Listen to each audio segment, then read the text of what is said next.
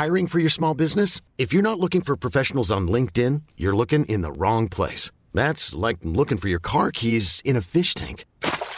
LinkedIn helps you hire professionals you can't find anywhere else, even those who aren't actively searching for a new job but might be open to the perfect role. In a given month, over 70% of LinkedIn users don't even visit other leading job sites. So start looking in the right place. With LinkedIn, you can hire professionals like a professional. Post your free job on linkedin.com slash achieve today.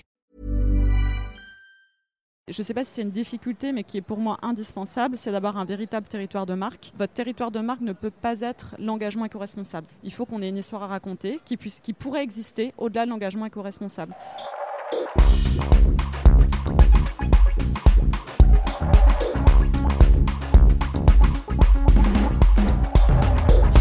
Bienvenue, vous écoutez le Sapping, le podcast du sens de l'habit. Il est produit par The Good Goods, le premier média mode et lifestyle éco-responsable.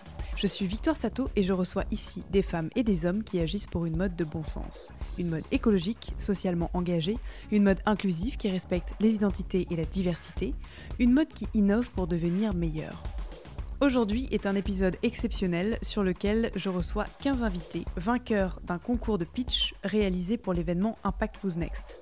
Impact Who's Next, c'est le rendez-vous européen incontournable du prêt-à-porter, dont nous étions partenaires à nouveau lors de l'édition de janvier 2020. Nous vous avons sollicité au préalable sur notre compte Instagram et vous avez pu voter pour les 15 créateurs que vous souhaitiez entendre se raconter. Voici donc un medley mettant en lumière 15 entrepreneuses et entrepreneurs du changement. Vous allez découvrir pas mal de choses sur leur marque, leur univers, le type de produit qu'ils proposent, le choix des matières, le site de production, leurs engagements pour la durabilité, mais aussi les difficultés rencontrées quand on se lance un tel défi, ce dont ils sont particulièrement fiers et les key learnings pour éviter de reproduire leurs erreurs. Ce concours a dépassé toutes nos attentes de participation. Alors un merci au format géant à tous pour cette mobilisation.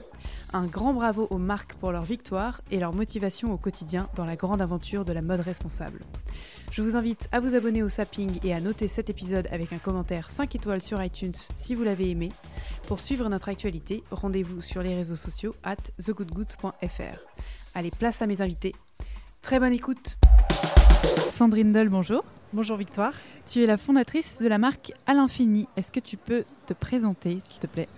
Alors, euh, je suis la fondatrice, mais aussi la designer. Euh, je, je, suis basée au Maroc, mais je suis française.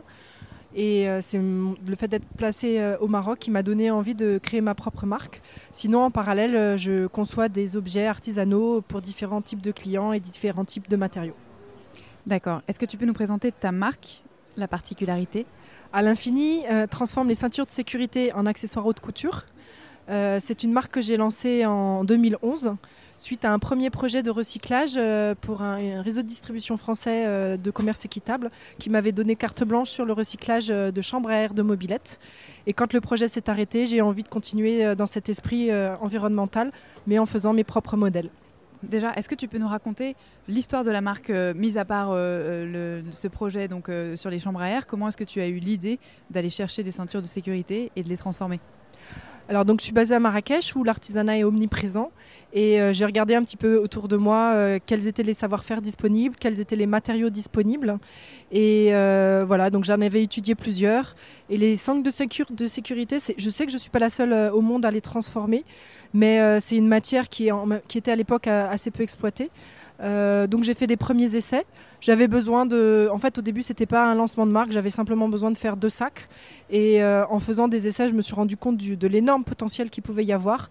Donc petit à petit, c'est devenu une marque. Mais c'était au début vraiment une recherche euh, plus personnelle de, de, création de matériaux et de recyclage. Tu fais ce qu'on appelle de l'upcycling. c'est quoi le Qu'est-ce que ça représente le volume de matière disponible les ceintures de sécurité Est-ce qu'on a une idée Où est-ce que tu sources, par exemple, ta matière première? Alors l'idée, de départ, c'était de recycler des ceintures usagées. Euh, donc je suis allée dans la casse automobile à, Marrakech.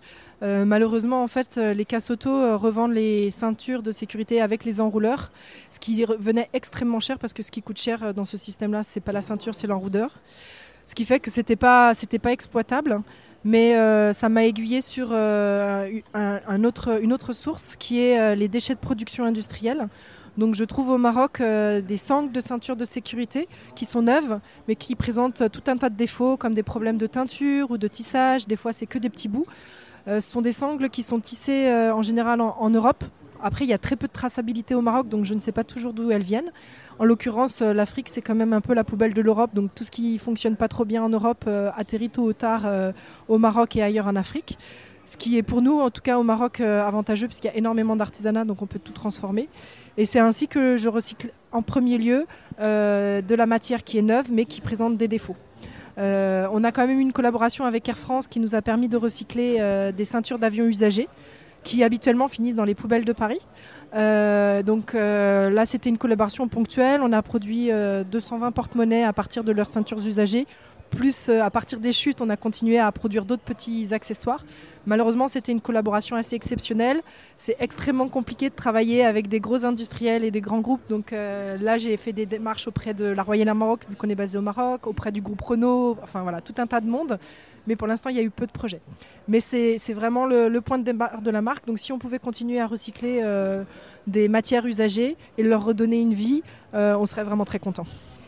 Euh, qu'est-ce que c'est le prix moyen d'un article chez À l'Infini Alors on commence avec euh, une dizaine d'euros pour euh, les petits porte-clés ça va jusqu'à 190 euros pour le modèle le plus cher, le modèle de sac à dos. Donc on a un large éventail de modèles, de prix, de styles et de couleurs, euh, entre 10 et 190 euros. Qu'est-ce que c'est le conseil que tu aurais aimé avoir avant de te lancer dans ta propre marque? Alors pas, euh, pas au lancement, puisque comme je l'ai dit tout à l'heure, euh, on n'a pas vraiment, j'ai pas vraiment lancé ma marque. J'ai commencé par faire des sacs, donc j'ai pas eu une prise de conscience et une volonté de lancer une marque dès le début. Mais par la suite, le, conseil qui m'aurait été utile, c'était de m'associer avec euh, quelqu'un qui aurait plutôt une approche commerciale. Non pas parce que euh, ça m'intéresse pas de ce volet-là, mais parce que euh, c'est difficile d'être au four et au moulin. Donc moi en interne, je m'occupe de la création des modèles, du sourcing, du suivi de production, de la communication, de la relation au, client. Et à un moment donné, ben, c'est difficile de tout faire. Donc voilà, c'est le, volet commercial qui, aurait qui serait vraiment utile par rapport à la marque. Euh, et nous permettrait d'avancer un petit peu plus vite. Vous êtes distribué où aujourd'hui? Alors on a commencé au Maroc euh, puisque euh, je suis basée au Maroc, mais c'est comme au commencement on n'a pas vraiment eu envie de faire une marque, on n'avait pas non plus prévu d'exporter, mais l'occasion s'est présentée toute seule. donc on a commencé à faire des premiers salons professionnels en, en 2013, le salon Roosnex et le salon Maison et Objets. Et donc ça nous a offert d'abord des portes en France et puis dans différents pays européens. Et par la suite, on a fait aussi un, salon à Tokyo. Euh, et on a eu des portes euh, sur Hong Kong et l'Australie et le Japon. Donc on a, on a un réseau un petit peu euh, réparti géographiquement sur trois ou quatre continents. Par contre, on travaille avec peu de boutiques puisqu'on fait de la très petite série, on fait du haut de gamme, ce qui fait qu'on ne peut pas être partout et quelque part, on n'a pas envie non plus d'être partout. Est-ce qu'il y a une personne que vous admirez particulièrement dans le business, dans la création?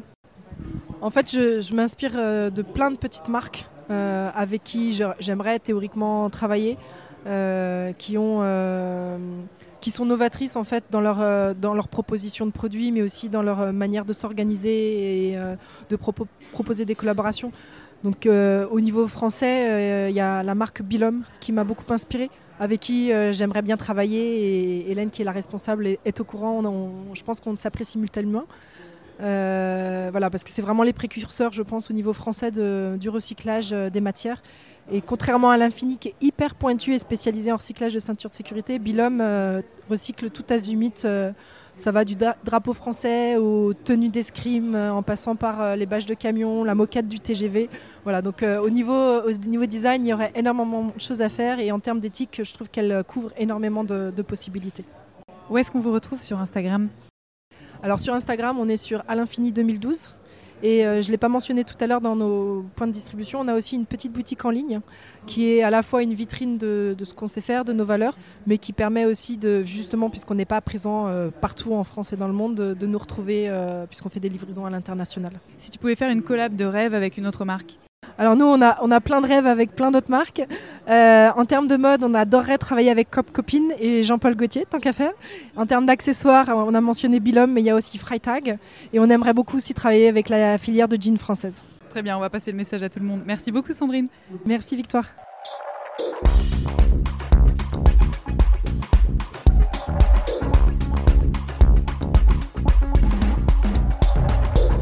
Bérangère Boulier, bonjour.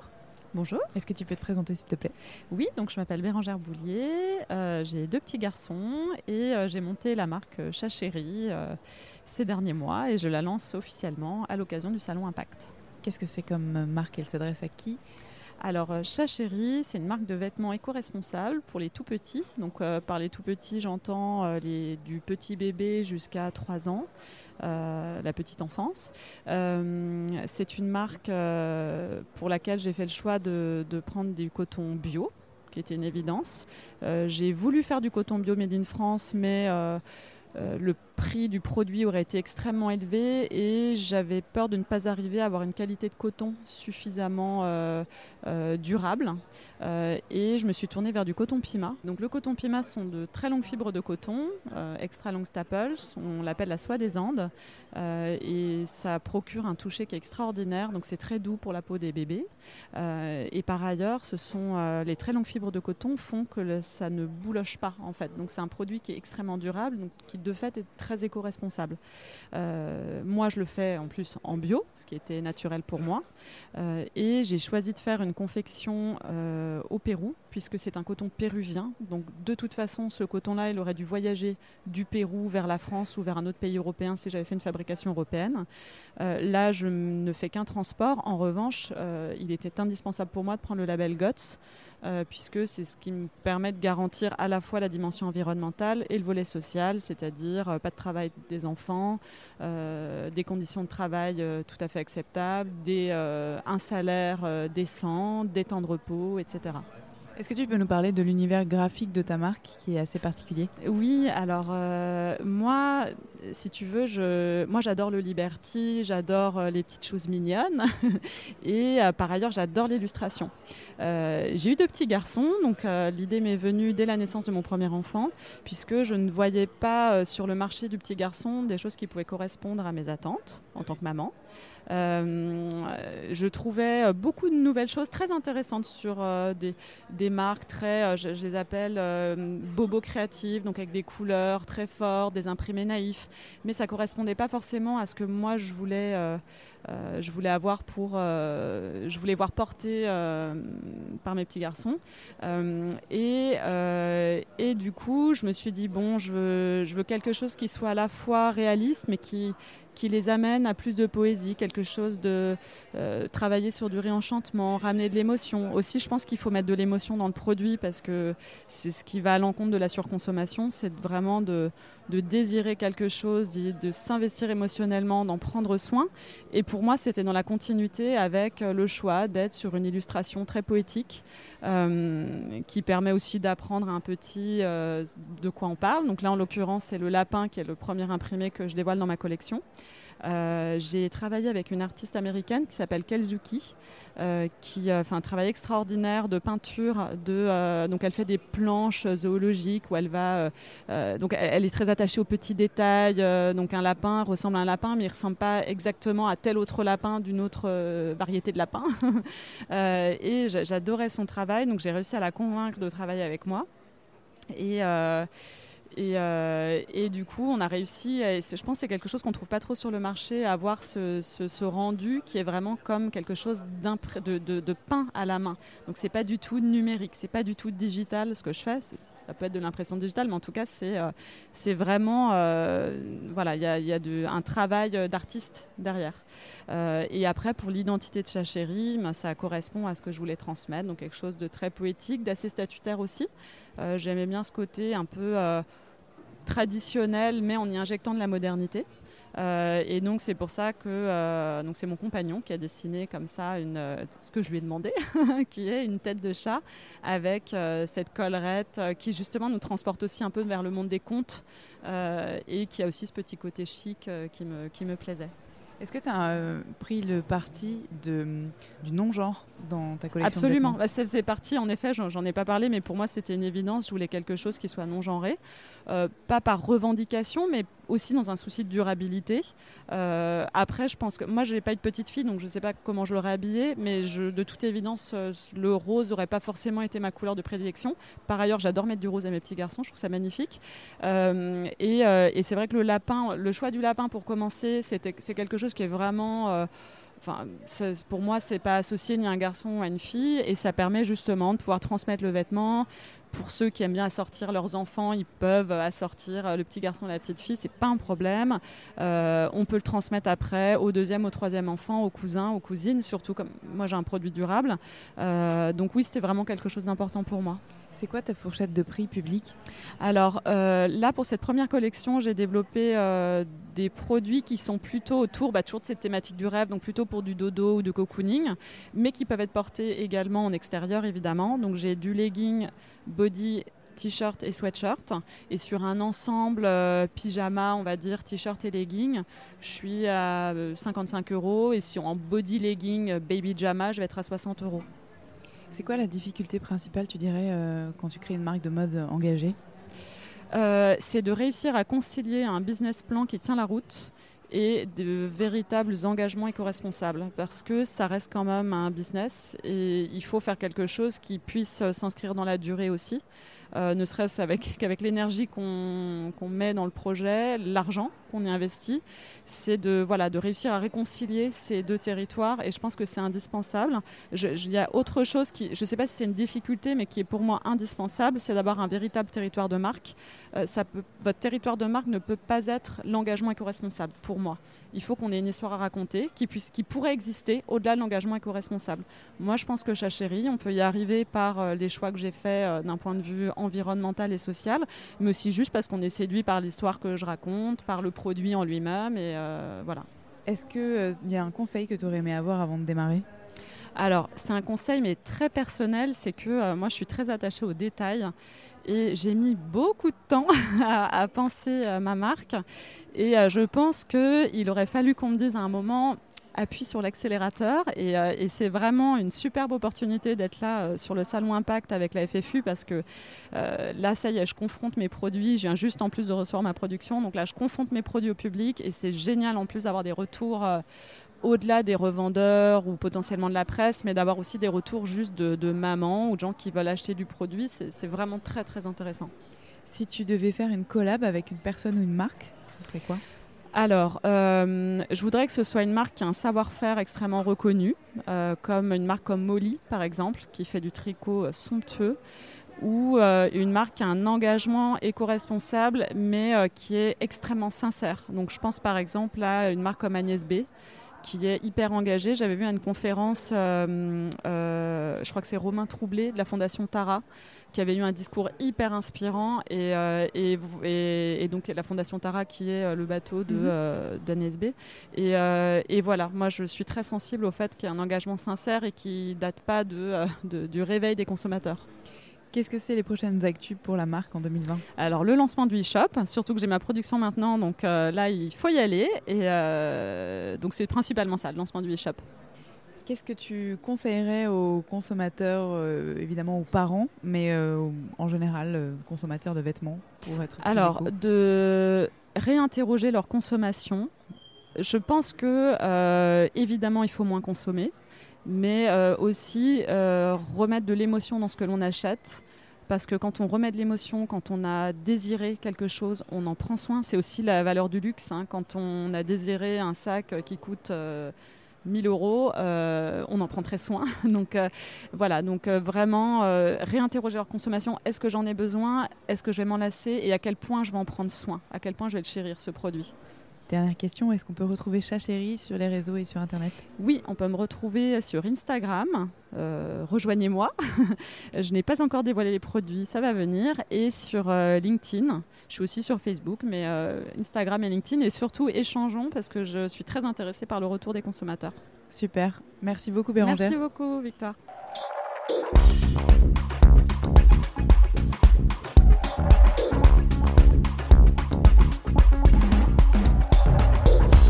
Hello, Huma Adnan. Hello. Can you please start by introducing yourself, please? Uh, yes, uh, my name is Huma Adnan. I've been into fashion business for the past 15 years, and I have three brands to my portfolio. Uh, one is my pret-a-porter, which is uh, Funk Asia. Uh, out of Pakistan. Uh, the other one is my signature brand, which is Adnan. My name. And uh, we recently launched another brand, which was our accessories brand, keeping in mind uh, the sustainability factor and the factor that I'm working with refugees. Uh, so we this is the third brand, which is called Craft Stories by Homadnan. So these are the, my, my three brands, and um, uh, the inspiration for each brand of mine actually is uh, more about um, um, telling stories of the refugees that I work with. Um, I work with five different types of nationalities uh, of refugees that live in Pakistan. And um, it's very heartening to hear where they come from, how shattered they have been after they arrived uh, at the different locations in the world after leaving their homes. So, um, and I support them by designing jewelry with them and uh, which is what why my brand is called Craft Stories. Do you teach them how to, or are they crafters at first? Uh, these women, I mainly work with women. These women, when they arrived in Pakistan, they did not have any background of craft, of, of making any kind of craft. Uh, there are women from different uh, uh, walks of life, like my, the Syrian woman that I work with. She was an administrator at an office in Syria. So, of course, she has never done craft. She was a, an office going woman. Other than that, there are Afghanis who never worked all their lives because Afghani women stay home, they look after their homes and their children. So for me, yes, it was a challenge to train them. But uh, after doing uh, uh, extensive vocational training with them. Um, uh, now the products are marketable. They are extremely uh, sensitive to quality. Uh, we give special attention to quality. And uh, now the women also enjoy working with us. Initially, yes, there was a lot of resistance. But uh, now, now that they see the results, they are really happy. Um, Craft is a um, jewelry accessories brand? Yes, it is a jewelry and accessories brand. Um, and among jewelry, we have bracelets uh, and we have rings, earrings, headbands, bell, waist belts. We have everything under one roof. What raw materials do you use? Uh, we use mainly wool thread. Thread could be silk and cotton both. And then we use artificial uh, beads and artificial pearls. Um, we try to make it uh, more um, um, uh, environmental friendly by using pure um, um, threads like pure silk and pure cotton. Uh, we try to use least amount of um, uh, material which cannot be recycled. So it is like 90% uh, recyclable threads that we use. Congratulations for that. Thank you. Can you tell us what's um, the distribution mode? Are you on marketplaces? Okay, at the moment, uh, we uh, have uh, distribution networks in Pakistan, uh, about six of them. Uh, the main one is in Karachi at my signature store. Other than that, we are also selling online and uh, uh, we have just started out marketing. So it's very early for me to say that, uh, you know, the networks. Um, I am looking for a wholesale buyers, which is the reason I'm here on this platform because um, this brand needs to survive um, and it needs to make these women survive more than anything. So. Yeah. Uh, what's the average price? Okay, the average price is between 10 to 15 US dollars. Uh, this is the average wholesale price I'm talking about. And uh, approximately 20% of the wholesale price goes to the refugees. Um, and um, uh, despite their lack of qualification and the impossibility of their joining the workforce in any other manner, we ensure that they are paid sustainable wages. We work to keep the cost of raw material and packaging very low so that most of the chunk of the uh, craft goes to the women who make them. And um, so basically, uh, we uh, believe in very, very low packaging uh, cost. For the next generation of brands, um, can you tell us one particular um, difficulty you encounter when launching your committed brand? Uh, the biggest challenge is to convince the women who work with you because they have come from such backgrounds where they have never i mean they, they these are very very um, um, uh, these are women who have suffered from war and you know they are very devastated so Um, uh, what I would like to, uh, the difficulties that I faced was that it was a lot of counseling to be done on my part.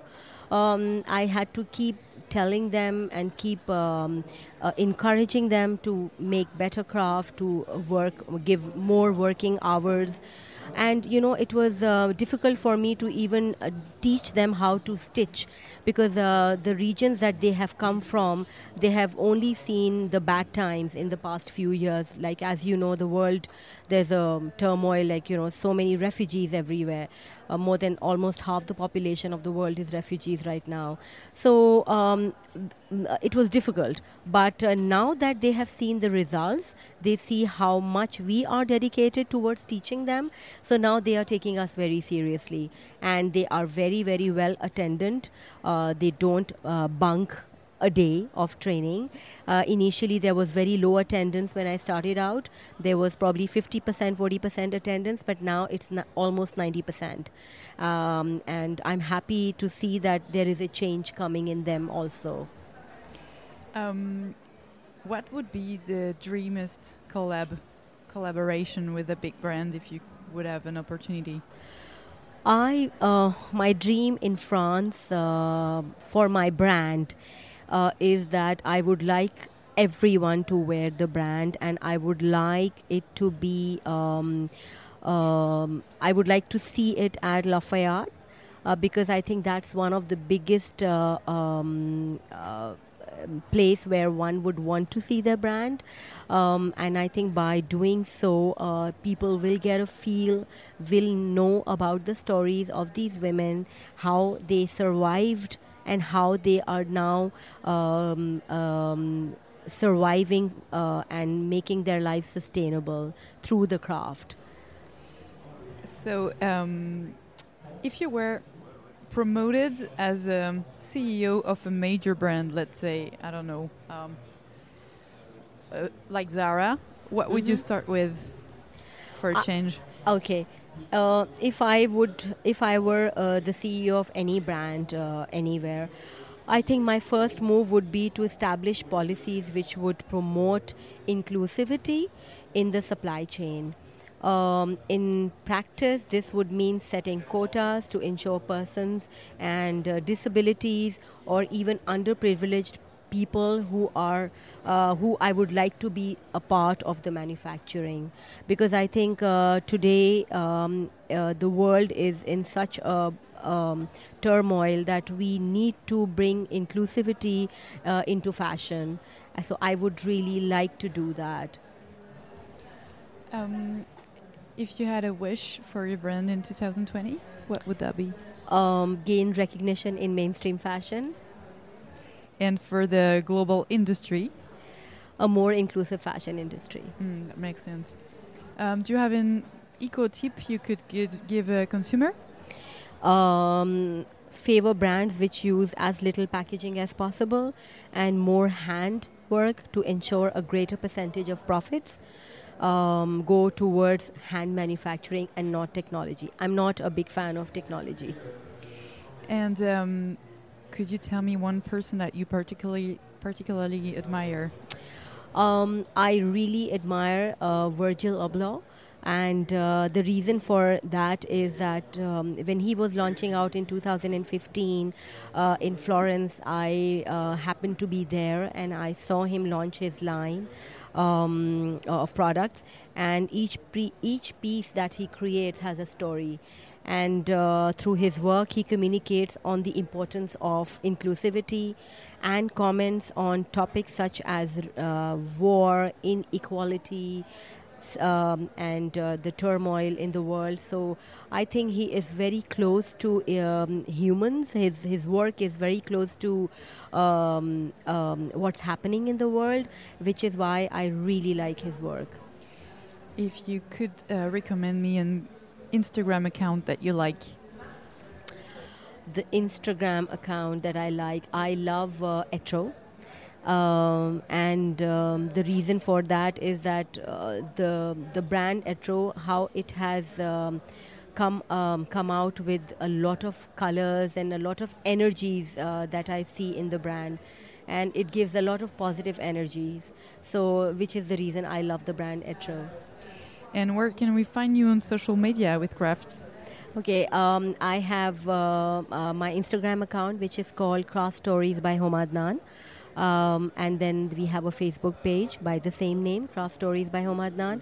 We also have a website, um, uh, which is homadnan.com. And uh, within that, uh, we have uh, this brand as well.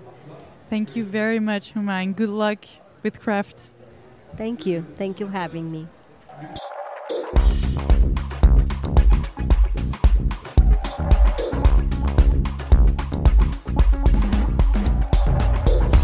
Heidi Bowman, bonjour. Bonjour. Est-ce que tu peux te présenter, s'il te plaît? Oui, alors je m'appelle Heidi Bowman. Euh, je suis la fondatrice de Attise, euh, donc une marque éco-responsable euh, made in France et euh, fait une petite série où euh, à la demande pour hommes et pour femmes. Plus féminin, mais il y a quand même des pantalons et des t-shirts qui sont pour hommes aussi. On n'oublie pas les messieurs. Quand est-ce que tu as lancé cette marque? J'ai lancé cette marque avec un crowdfunding au mois de décembre euh, 2017.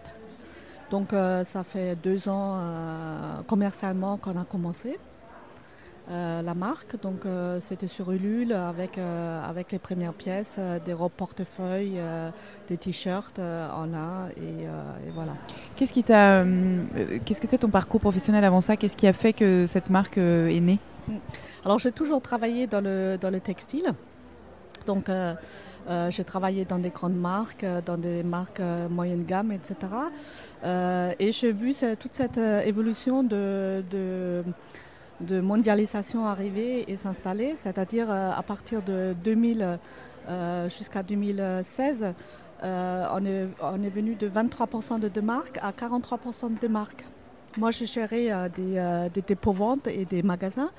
Et donc, ça faisait que, à partir des années 2007-2008, euh, il y avait presque plus aucune journée sans, aucune solde, sans, remise, sans promo, sans rien. Donc, ça dévalorise les pièces. Et, euh, c'est très difficile à gérer. euh, euh, il y a toute cette, ce trop de consommation, de, faire des promos 2 pour 3, de, moins 70. de- c'est vraiment cette démarche et c'est trop qui, à un moment donné, a, fait que j'ai commencé à réfléchir sur, sur la manière de faire. Donc tu t'es dit que tu voulais créer moins de pièces, plus qualitatives, plus responsables, et, pour pousser les gens à consommer différemment Oui, pour pousser les, gens vraiment à consommer différemment, c'est-à-dire de, bien réfléchir sur leur consommation. Alors, euh, sur notre site internet, on peut personnaliser sa robe, c'est-à-dire les clientes, souvent, elles viennent une première fois, elles regardent, elles viennent une deuxième fois, elles nous interrogent, elles euh, viennent une troisième fois, et là, euh, on a tout un parcours où, on choisit euh, la longueur de sa jupe, la forme de sa jupe, les manches, et à la fin, le tissu. Donc, c'est vraiment sur une, une démarche de- de oui, de, concevoir, de participer et de, après d'avoir sa pièce vraiment qu'on aime et qu'on garde aussi. Dans laquelle oui, on, s'est investi. Tu peux nous parler des matières que vous employez chez Atis? Oui, alors on a des matières euh, 100% lin, c'est du lin français euh, que nous, nous on achète et après on fait euh, tout euh, tricoté dans une vieille usine euh, qui faisait jusqu'à présent que des euh, euh, polos de rugby en coton et qui a changé pour nous euh, pour euh, commencer le lin. Toujours en France? Toujours en France, à côté de Pau. Et euh, lui, il fait tout, c'est-à-dire euh, il, a, il a encore euh, la capacité à faire la teinture sur place, euh, euh, la coupe, euh, un tout petit atelier de confection. Donc euh, tout est sur place, ça ne va pas voyager d'un atelier à un autre. Alors c'est pas toujours possible euh, sur toutes les, euh, pièces. Après, on a donc euh, nos, robes euh, sont pour le moment viscoses, mais là on va passer sur l'éco-véro. On a mis deux ans à, à travailler notre fournisseur à arriver à, à faire euh, en sorte qu'il nous propose euh, la, la viscose plus éco-responsable en Mhm. fait.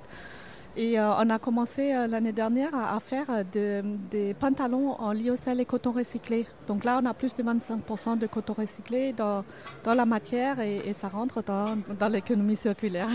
Quel est le prix moyen d'un article chez Atis Alors ça varie. Les prix moyens, euh, c'est 120 euros, je dirais, parce qu'on vend des t-shirts à, à partir de 55-59 euros et après des robes, ça commence à 179 euros. Donc euh, c'est entre euh, environ 120 euros. Si tu devais me raconter une des difficultés principales dans le parcours de la marque? Alors c'est très difficile euh, quand on commence à, à trouver des fabricants euh, en France. Euh, parce qu'ils ont beaucoup de demandes, des gens qui arrivent euh, et qui veulent fabriquer en France et puis, euh, et puis donc ils répondent pas ou voilà. Donc ça c'est une réelle difficulté. et quelque chose dont tu es particulièrement fière? Ah bah, je suis particulièrement fière de- de- d'avoir pu euh, vraiment mettre au point là le- la fabrication à la demande, c'est-à-dire de, de pouvoir sur 3-4 semaines euh, proposer des vêtements euh, que quelqu'un choisit euh, vraiment et de pouvoir le faire fabriquer. quoi. C'est- vraiment quelque chose d'assez nouveau et puis là c'est vraiment, c'est vraiment chouette. Et les, les consommateurs comprennent bien ça, les, les, par exemple bah, les gens qui ont déjà acheté chez Atis ou bien même les personnes qui découvrent la marque comprennent le principe et, et l'apprécient? Oui, de, de- de plus en plus, mais il faut se faire connaître. C'est ça aujourd'hui un petit peu le problème. Quand on arrive, euh, on a deux, trois ans à se faire connaître, à, à faire connaître son, euh, son principe de... de- Oui, c'est très spécial. Du coup, on est vraiment très spécial sur, sur cette démarche. Donc, euh, oui. La production à la demande, ça veut dire qu'on peut choisir le modèle de robe, donc aussi bien la coupe que l'imprimé, mais aussi une taille personnalisée. Oui, bien sûr. Euh, nous allons de la taille XXL jusqu'à double XL ou même sur demande triple XL. Euh, comme on ne fabrique pas sur stock, on n'est pas obligé de faire juste des tailles SML. Donc, euh, donc euh, c'est aussi un avantage pour la- les clientes qui sont hors gabarit euh, standard. Super. Vous êtes euh, distribué en ligne euh, et en point physique? Oui, et un point physique, euh, parce qu'il faut quand même euh, que les gens puissent toucher, que voilà, c'est euh, essayer parfois. Donc on a, vraiment des magasins qui sont trop chouettes, qui sont sur du Made in France ou sur de éco-responsable, etc. Et il y a de plus en plus qui veulent changer pour, avoir une offre beaucoup plus, beaucoup plus raisonnable et beaucoup plus locale en fait. Si tu étais demain promu, toi qui as travaillé dans le textile avant, euh, CEO de chez Kiabi, tu commencerais par quoi pour euh, changer ta façon de faire? Le problème, c'est qu'aujourd'hui, je, je pense que les, des marques qui ont commencé avec un système, ils ne peuvent pas changer euh, juste comme ça un autre système. c'est impossible. Quand ils sont tellement ancrés, les soldes, des, les, manières d'acheter, j'étais moi-même acheteuse, vous ne pouvez pas changer comme ça sur un autre système. Vous pouvez employer des matières plus éco-responsables, mais votre système de consommation, c'est-à-dire les, les soldes, les, euh, les productions, etc., vous n'allez pas les changer. Ça, c'est quelque chose qui, qui aujourd'hui, euh, je pense que pour ces, ces sociétés-là, sont presque... C'est ouais, insoluble. sûrement- ouais, Mm. ouais. Bah, C'est ce que pensent beaucoup de personnes, hein, que ces marques-là vont finir par mourir euh, parce qu'elles ne seront pas capables d'adapter euh, Oui. leur offre. Je- au- ouais, je- euh, euh, euh, j'ai vécu ça un petit peu et puis euh, vous, vous- on vous regarde vraiment euh, bizarre quand euh, vous vous dites ah ben non, il faudrait fabriquer à la demande ou quelque chose, quelque chose comme ça. C'est c'est vraiment euh, bizarre. Quoi.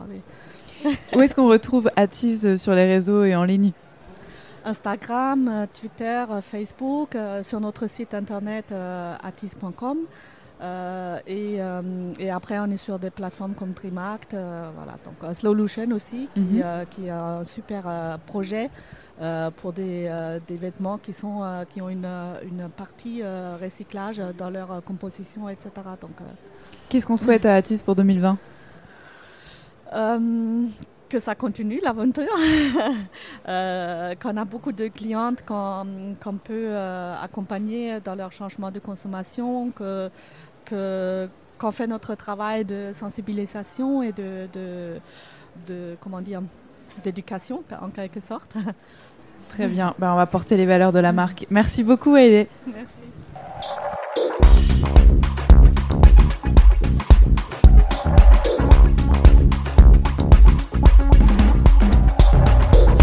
Bonjour Frédéric Vess. Bonjour. Est-ce que tu peux te présenter s'il te plaît? Alors, je m'appelle Frédéric Vess, j'ai 41 ans. Je suis un ancien ingénieur commercial dans l'informatique et web développeur. Euh, et j'ai créé la marque Urban Cross il y a deux ans, sur un coup de tête. Est-ce que tu peux nous raconter donc euh, le- les débuts de la marque et son origine? Pourquoi Urban Cross? Qu'est-ce que c'est d'ailleurs comme marque? Alors Urban Cross est une marque streetwear, sportswear, hommes et femmes. Euh, elle vient du milieu un peu du crossfit parce que je suis un peu crossfitter aussi. J'ai créé cette marque après un burn-out professionnel où euh, je suis parti en vacances et je suis jamais revenu travailler. Donc euh, voilà. Et euh, pendant mes vacances, je me suis amusé un peu à dessiner des croquis sur, un, sur un cahier. Et en revenant de ces Canaries, mon pote, qui est mon graphiste aujourd'hui, a vectorisé les dessins et les a posés sur un t-shirt euh, sur, et on les a mis sur Spreadshirt, donc euh, marque allemande, et euh, on a vendu une cinquantaine de t-shirts en un mois. Et on s'est dit, bah pourquoi pas Donc l'aventure Urban Cross est venue comme ça. J'aime bien le côté urbain, euh, j'aime bien les grands espaces, j'aime bien euh, tout ce qui est animaux, donc euh, on a un travail graphique très animal. Et euh, donc Urban Cross en fait est aussi partenaire d'une ONG qui s'appelle Wildlife Angel, qui protège les animaux d'Afrique contre le braconnage. C'est-à-dire que je reverse 2 euros par produit vendu sur mon site internet quand c'est un particulier. Et quand un revendeur m'achète en gros, je lui reverse 50 centimes par produit à l'ONG, tous les mois. Qu'est-ce que c'est comme type de vêtements et accessoires que tu vends? Je vends essentiellement en premier lieu des t-shirts et des débardeurs qui sont fabriqués au Portugal. Euh, je, vends, je viens de lancer ma gamme de chaussettes. Euh, J'ai reçu les prototypes il y a 4 jours et euh, je l'ai fait en France, ceux-là. Ce sont vraiment du Made in France, voire de l'origine France garantie. Et j'ai une marque de casquette qui est là un peu le point noir de ma gamme parce qu'ils viennent du Bangladesh, mais la, toute la broderie est faite à Paris. Euh, Est-ce que tu peux nous donner une gamme de prix pour tes produits? Bien sûr. Euh, les chaussettes sont aux alentours de 16 euros TTC. Euh, les débardeurs entre, euh, à 29 euros et les t-shirts entre 35 et 39 euros. Grand public. Grand public. Très bien. Qu'est-ce que tu dirais qui te différencie d'un concurrent? Je pense que c'est mon côté éco- éco-friendly. Euh, ma gamme en fait est 50% coton bio et 50% polyester recyclé. On sait qu'il y a des nanoparticules de plastique dans le recyclage qui partent, mais pour la tenue du t-shirt dans le milieu du dans le crossfit, pour que ça tienne longtemps après plusieurs lavages, on, je vais besoin de mettre un peu de polyester. Et ce qui me différencie, c'est ma part avec euh, l'ONG, qui est pour moi très importante aujourd'hui. Euh, acheter, acheter bien, acheter moins, mais surtout acheter responsable. Euh, Qu'est-ce que tu aurais aimé avoir comme conseil avant de te lancer dans une marque de mode? Des conseils en communication, parce que je viens pas du tout de ce milieu. Et euh, surtout peut-être euh, des conseils avisés d'anciens qui, ne- qui en général, euh, bah, beaucoup d'anciens euh, gardent leurs infos et ne partagent pas en fait. Il n'y a, pas d'esprit collaboratif euh, malheureusement dans la mode aujourd'hui, je trouve. Et ça c'est dommage. Alors, t'as pas de formation en communication, mais euh, tu te débrouilles pas mal avec les moyens du bord. Est-ce que tu peux nous raconter comment est-ce que tu as généré des votes sur notre compte Instagram pour le concours de pitch?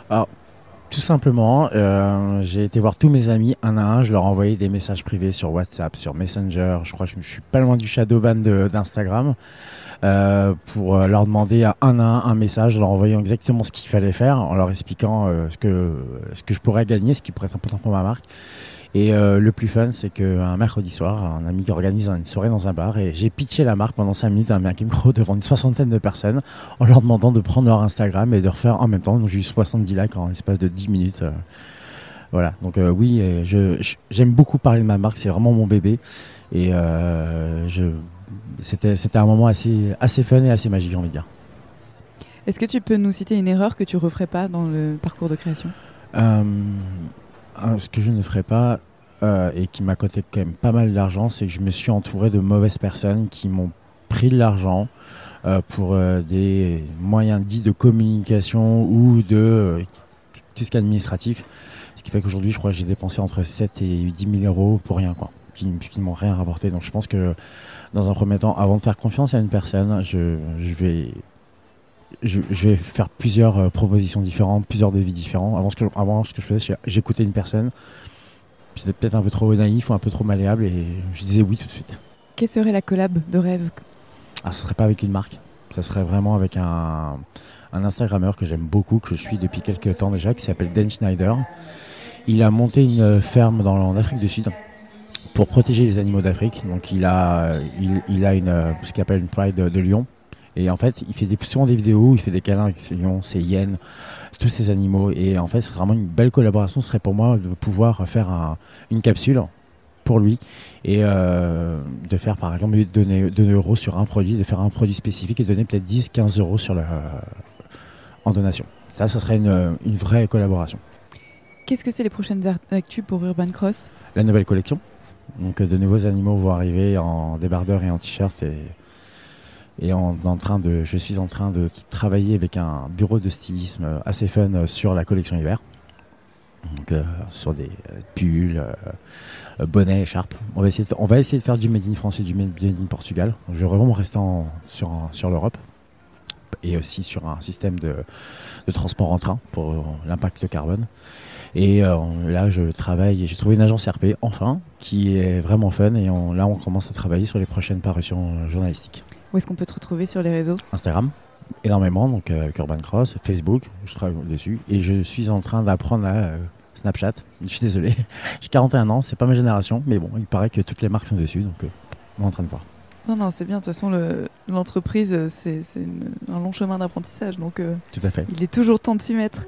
Est-ce que tu veux rajouter quelque chose? N'hésitez pas à, nous retrouver. Je cherche des revendeurs. Donc, si vous êtes éco-responsable ou éco-friendly, vous aimez les animaux, N'hésitez pas, je suis ouvert à toute discussion. Merci Frédéric. Merci Victor.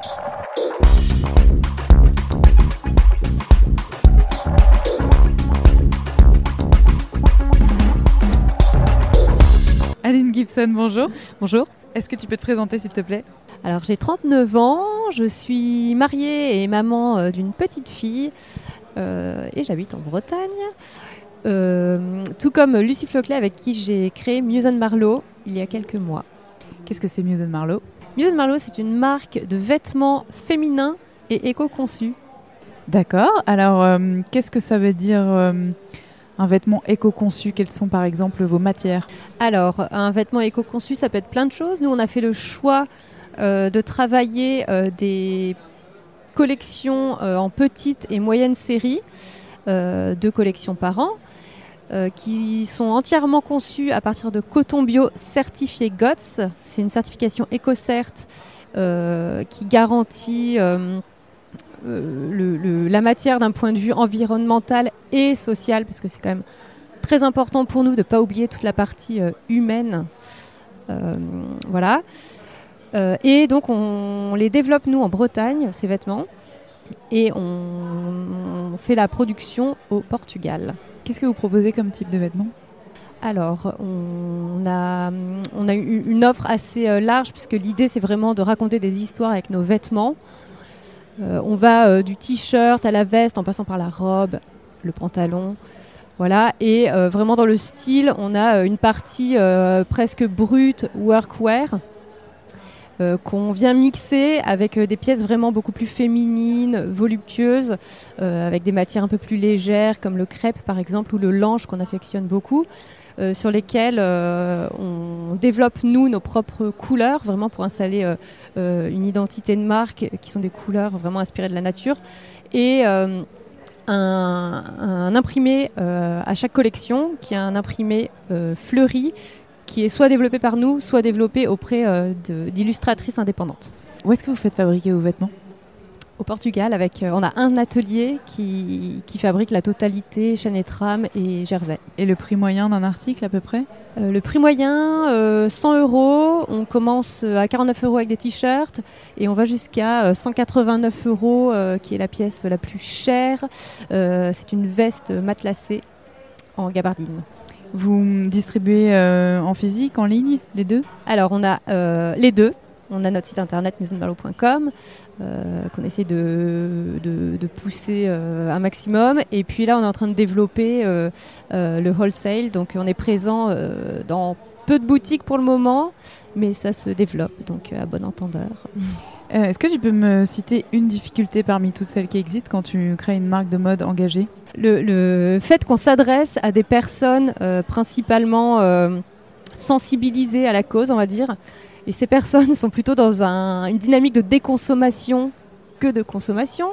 Donc il faut qu'on touche un maximum de personnes, euh, parce que nous, on n'a pas envie non plus de pousser à la consommation comme des dingues, on va dire. Donc plus il y aura de personnes à acheter une pièce peut-être, Muson Marlowe, par an, euh, mieux ce sera pour nous évidemment. Euh, mais voilà, on, on a quand même une logique euh, commerciale, on se retrouve dans une logique commerciale où on est obligé de vendre. Et voilà, il y a un paradoxe entre euh, ne pas vouloir pousser trop à la vente et en même temps euh, être obligé de vendre pour euh, rendre notre marque euh, viable. Est-ce qu'il y a un conseil que tu aurais aimé avoir avant de te lancer?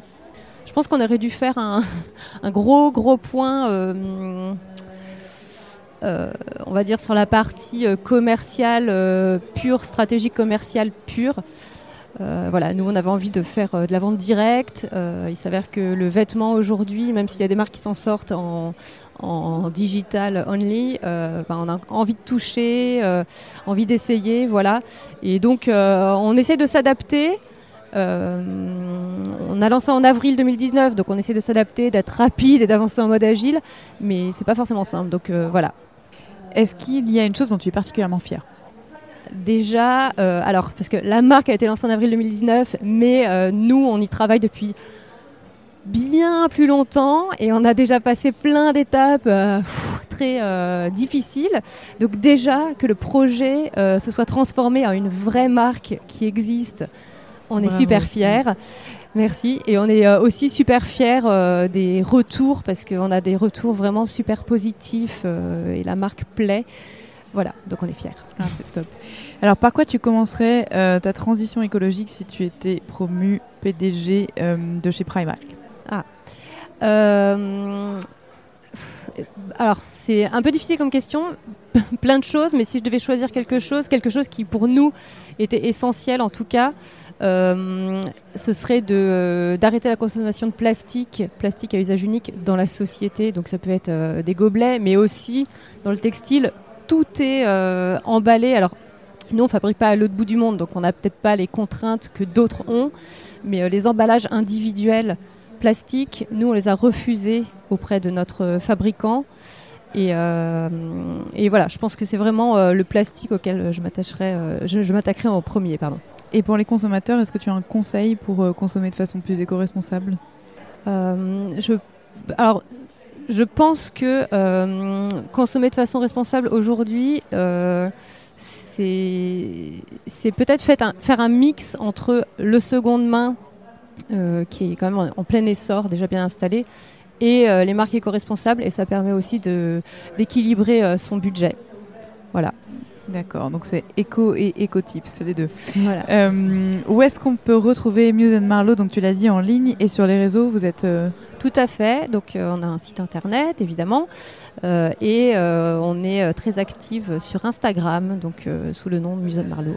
j'ai, une, dernière question, si tu avais une collab de rêve à faire, ce serait avec qui?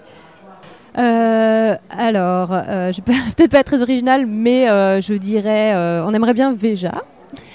Euh, et, mais aussi, euh, on adorerait faire une petite collab avec euh, Everlane, qui est une marque qu'on aime beaucoup.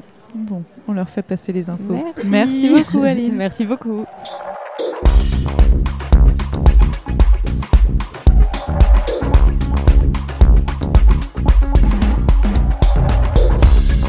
Hello Oxen Lee, Hello.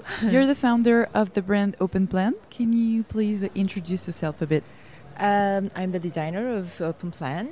Uh, I am a wannabe bookworm and a lover wildlife and a good sleeper. People call me Oxen.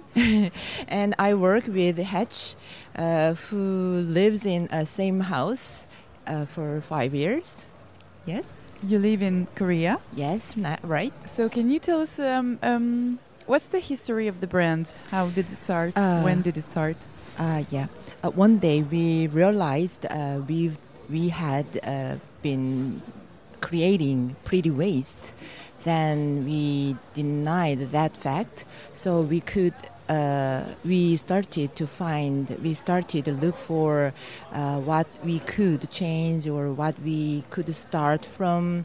Then we um, pursue sustainable fashion and now we can have uh, 99% plastic-free collection and vegan as well. Okay. Yes, So before that, just for me to understand, you were already a clothes designer before Yes. Open Plan. right. Okay, and you've been Business strike- as usual. All right. Mm. So when did you start the brand together? Uh, the previous brand we started 1010 10 years ago we started our business and uh, we've launched open plan 2017 Okay. yeah Uh, what kind of product do you design uh, clothing and for men, women? uh, i don't want to specify gender Genderless, because yes Good. yeah my, our clothing has no gender but here uh, people who has longer hair love our clothes yeah Um, where is um, the manufacturing site? uh, yeah made in korea Oh, made in Korea. Yeah. Okay, you told me that the fabrics you try to source them in dead stocks, right? uh-huh right uh, yeah, that style overproduced by other designers, studios, or uh, other fabric companies. Uh, we purchase them, uh, but ideally we want to have more botanical dyed fabric like uh, linen, tencel, and organic cotton. So we want to expand our uh, collection about with that kind of good materials more and more. Okay, what is the distribution mode? Do you have a marketplace? Do you sell on shops? Um, we more we want to have more wholesale terms because uh, the with the with our previous brand we worked with a consignment business. Uh, that time we had to have many I mean uh, overproduction uh, overproduction like um, we don't want we don't want to do that because uh, we want at for at our stage we want produced as we have ordered. So yeah we want wholesale price uh, wholesale terms now. Okay, uh, and for now your consumers are Koreans. Yeah Mostly? and we have a customer um, especially in europe uh, we have customer in uk and italy and israel and uh, states as well and china and australia Can you tell me one one obstacle you encountered when launching the brand? uh, fine dust. I mean, um, the Korea was uh, very proud of its natural, uh, beautiful uh, nature, but now um, the fine dust issue is very serious. So I bro- I have to bring a mask every day and throw it out. It is uh, very painful for me. It's not really about design uh, issue, but it's I think uh, uh, we cannot uh, separate uh, the issue of work and living. So it sounds a little bit strange, but fine dust is a really obstacle to me. Okay, daily. Okay, no, no, it's fully understandable. Mm. Um, what advice would you have liked to had before you started? Um, yeah, um, we are citizen before customers. Uh, this uh, this sentence, these words, uh, by Courtney Holm, the designer of ABCH, who we met in Helsinki Fashion Week last July. Uh, she came from Australia. She ran uh, her uh, she ran her brand uh, very ethically there. And um, is it a mistake that you did at, at first when launching Open Plan that you wouldn't do again? Um, yeah, I will not rush myself again. First time, uh, there are too many things I have to do. I have to fulfill. So it was kind of stressful to me. But now I'm trying to enjoy um, my condition and my circumstance and everything around us, and try to find uh, one thing step by step. More consciousness. and- Yes. Okay. And um, is it a collab that you dream about? Um, yeah, I want to collaborate with my niece. She's six month year uh, month old. Yeah, I want to hope to uh, talk with her um, in uh, very soon and collaborate with her. Why so? Uh, yeah, it's first. Um, yeah, uh, yeah. I don't have um, offspring. How can I say? Uh, so it's very interesting experience to have a niece, and I can see uh, kind of a whole life through her. Uh, I can see, uh, I can understand how I raised up by my parents, by love and uh, by my older generations' care and wor- love. So she uh, let me know about love and humanity and the kind of things. So I appreciate it her and I want to work with her. my Okay, niece. That's beautiful. um, do you have um, an ecological tip for a consumer when when buying clothes or anything else? Yeah, it it could not a tip, but I want to say don't buy clothes. Just invest uh, good aesthetics. Um, yeah, there is there is a lot of clothes in the world, so we citizens have to invest our money or our interest anything to a good brand and good aesthetics. This is my tip. Yeah. What is the wish um, that you have for your brand in 2020? What are the next steps? Mm, uh, uh, in coming July, we we are plan we are planning to enjoy Helsinki Fashion Week again. There will be a big collaboration uh, between fashion and the other fields like uh, architecture and biologist and etc. So it's very exciting. It's yeah, it's very excited.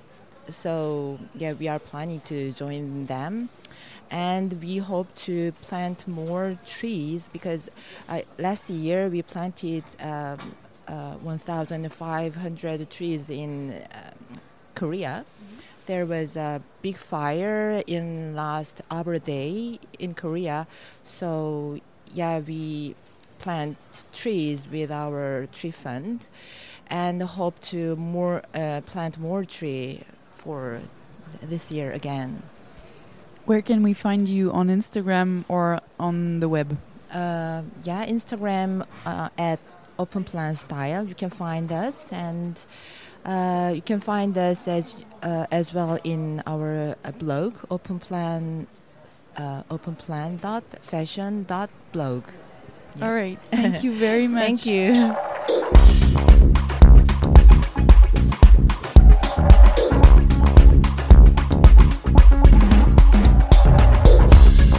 Christelle Merter, bonjour. Bonjour, Est-ce que tu peux te présenter s'il te plaît? Je m'appelle Christelle, euh, j'ai 44 ans, je suis ingénieure textile et j'ai eu la chance de fonder la Gentle Factory il y a 5 ans maintenant. Qu'est-ce que c'est la Gentle Factory?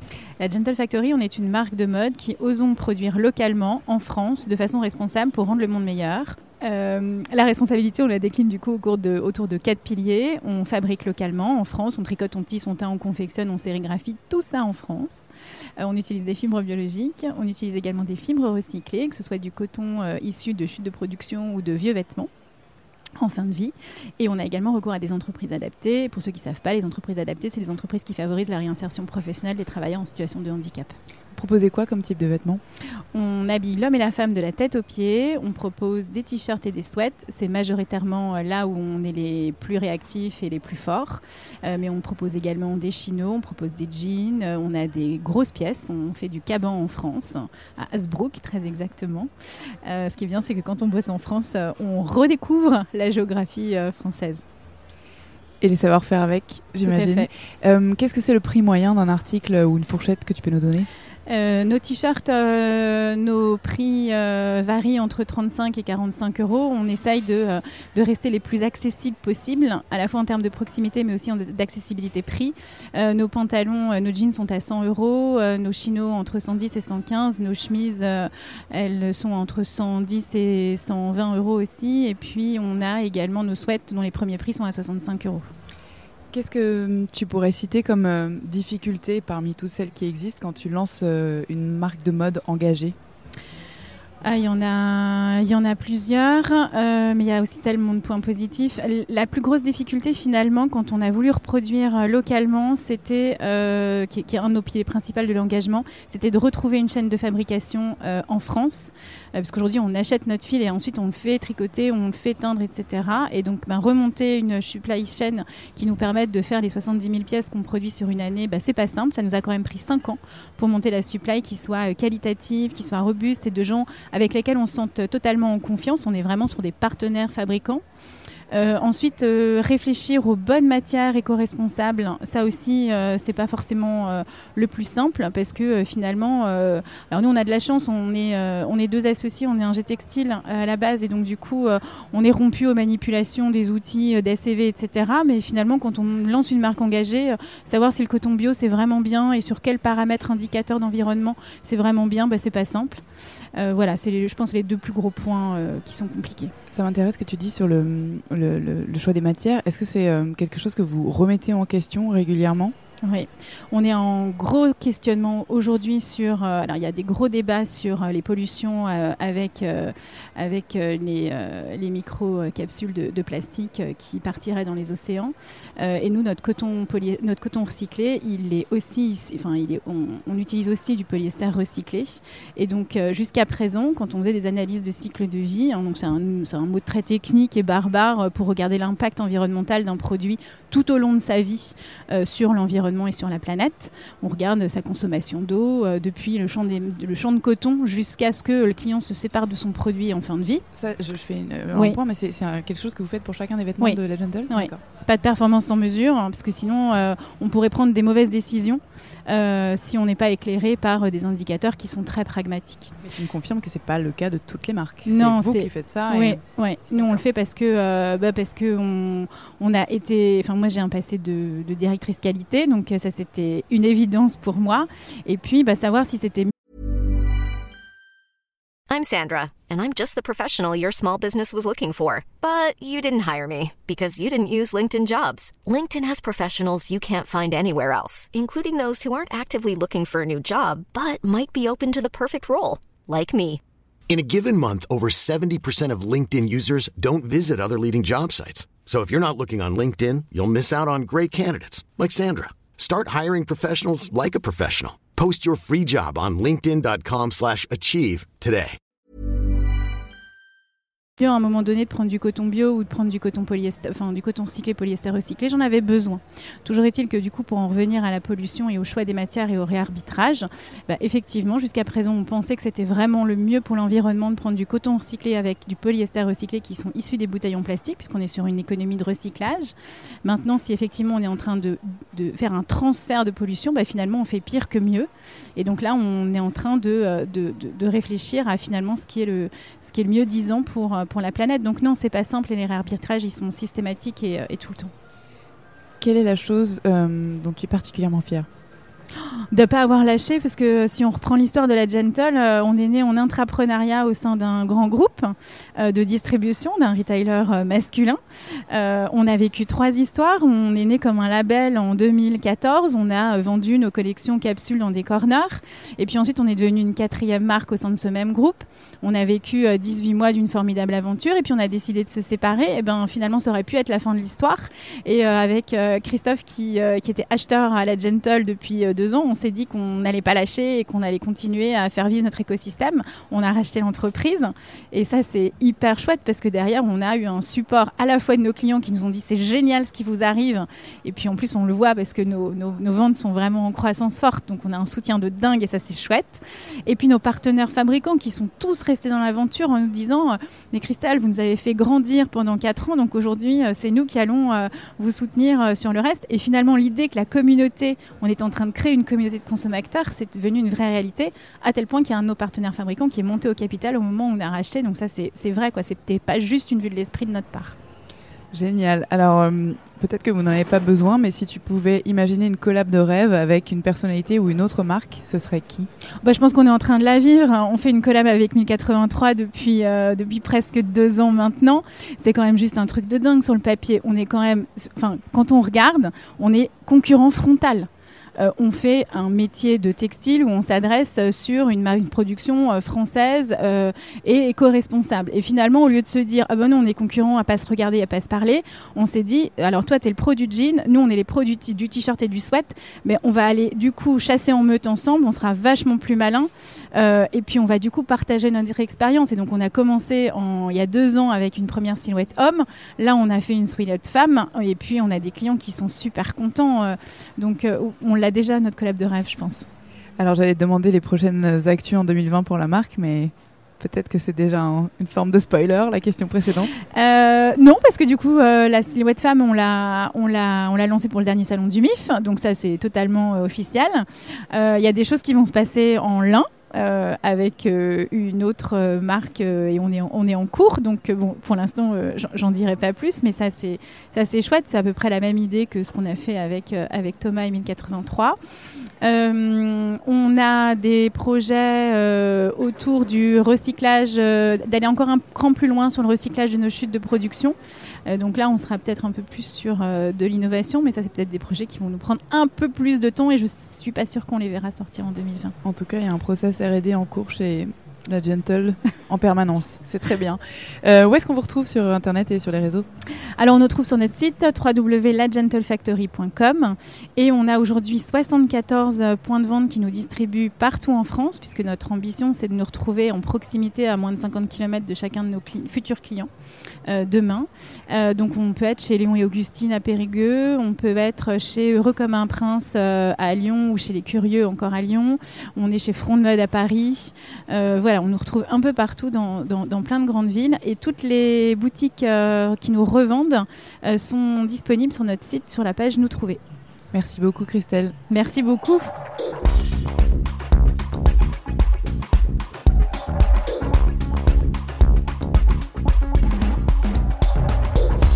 Loane Cognard et Frédéric Muller, bonjour. Bonjour. Est-ce que vous pouvez vous présenter s'il vous plaît? Alors moi je suis Loane Cognard, la cofondatrice de l'ONIL. Et moi je suis Frédéric Muller, euh, la fondatrice de l'ONIL. Qu'est-ce que c'est l'ONIL? Alors euh, l'ONIL tout simplement c'est une marque végane et éco-responsable qui euh, correspond à des valeurs qu'on a dans la vie de tous les jours. Donc vous avez lancé l'ONIL en quelle année? Alors en fait l'ONIL c'est une baby marque du coup et on s'est lancé en juin 2019.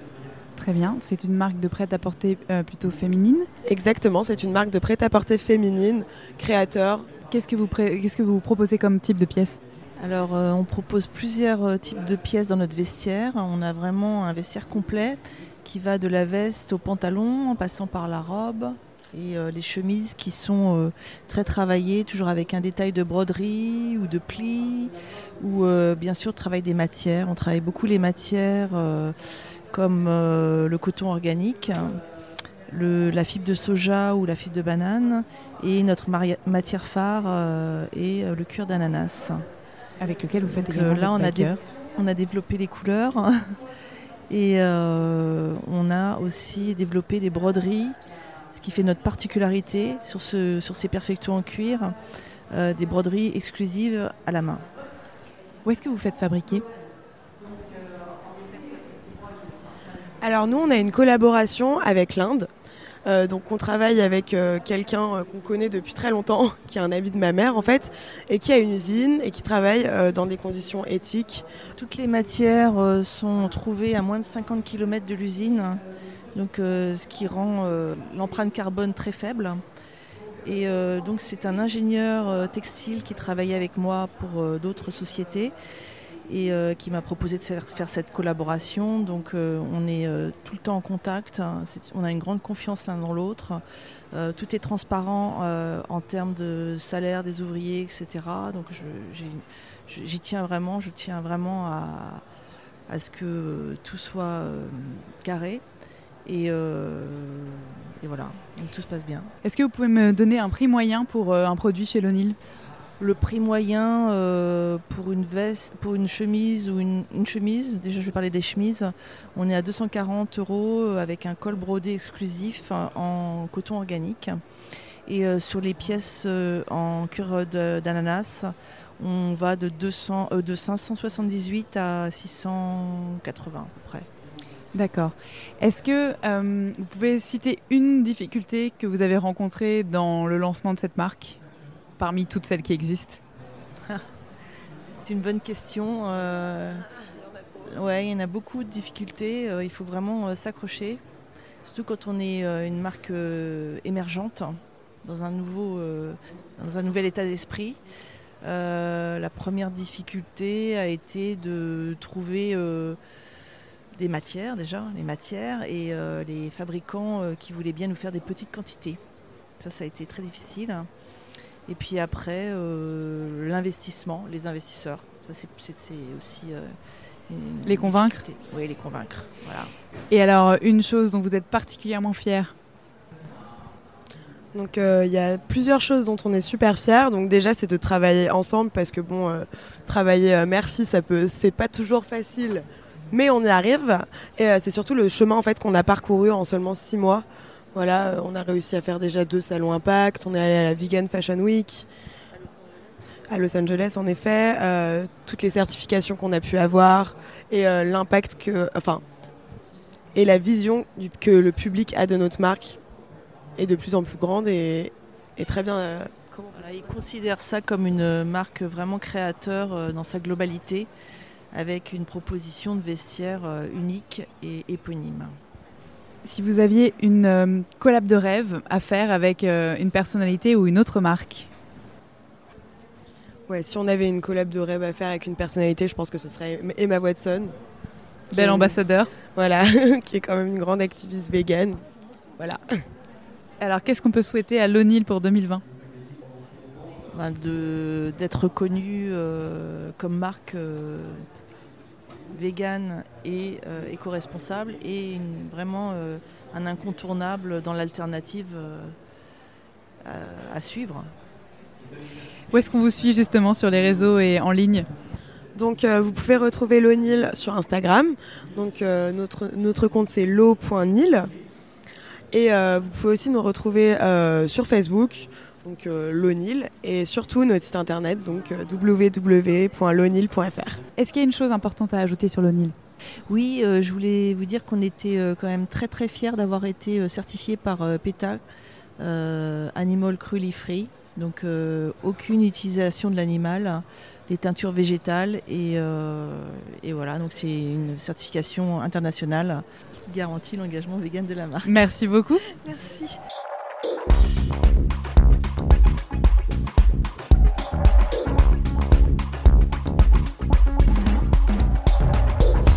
Juliette Biotto, bonjour. Bonjour. Est-ce que tu peux te présenter, s'il te plaît? Oui, donc je suis euh, Juliette, euh, j'ai 30 ans et j'ai créé la marque Montlimar avec euh, ma grande sœur Charlotte en 2017. Qu'est-ce que c'est Montlimar Alors Montlimar, euh, c'est une marque euh, éco-responsable pour hommes.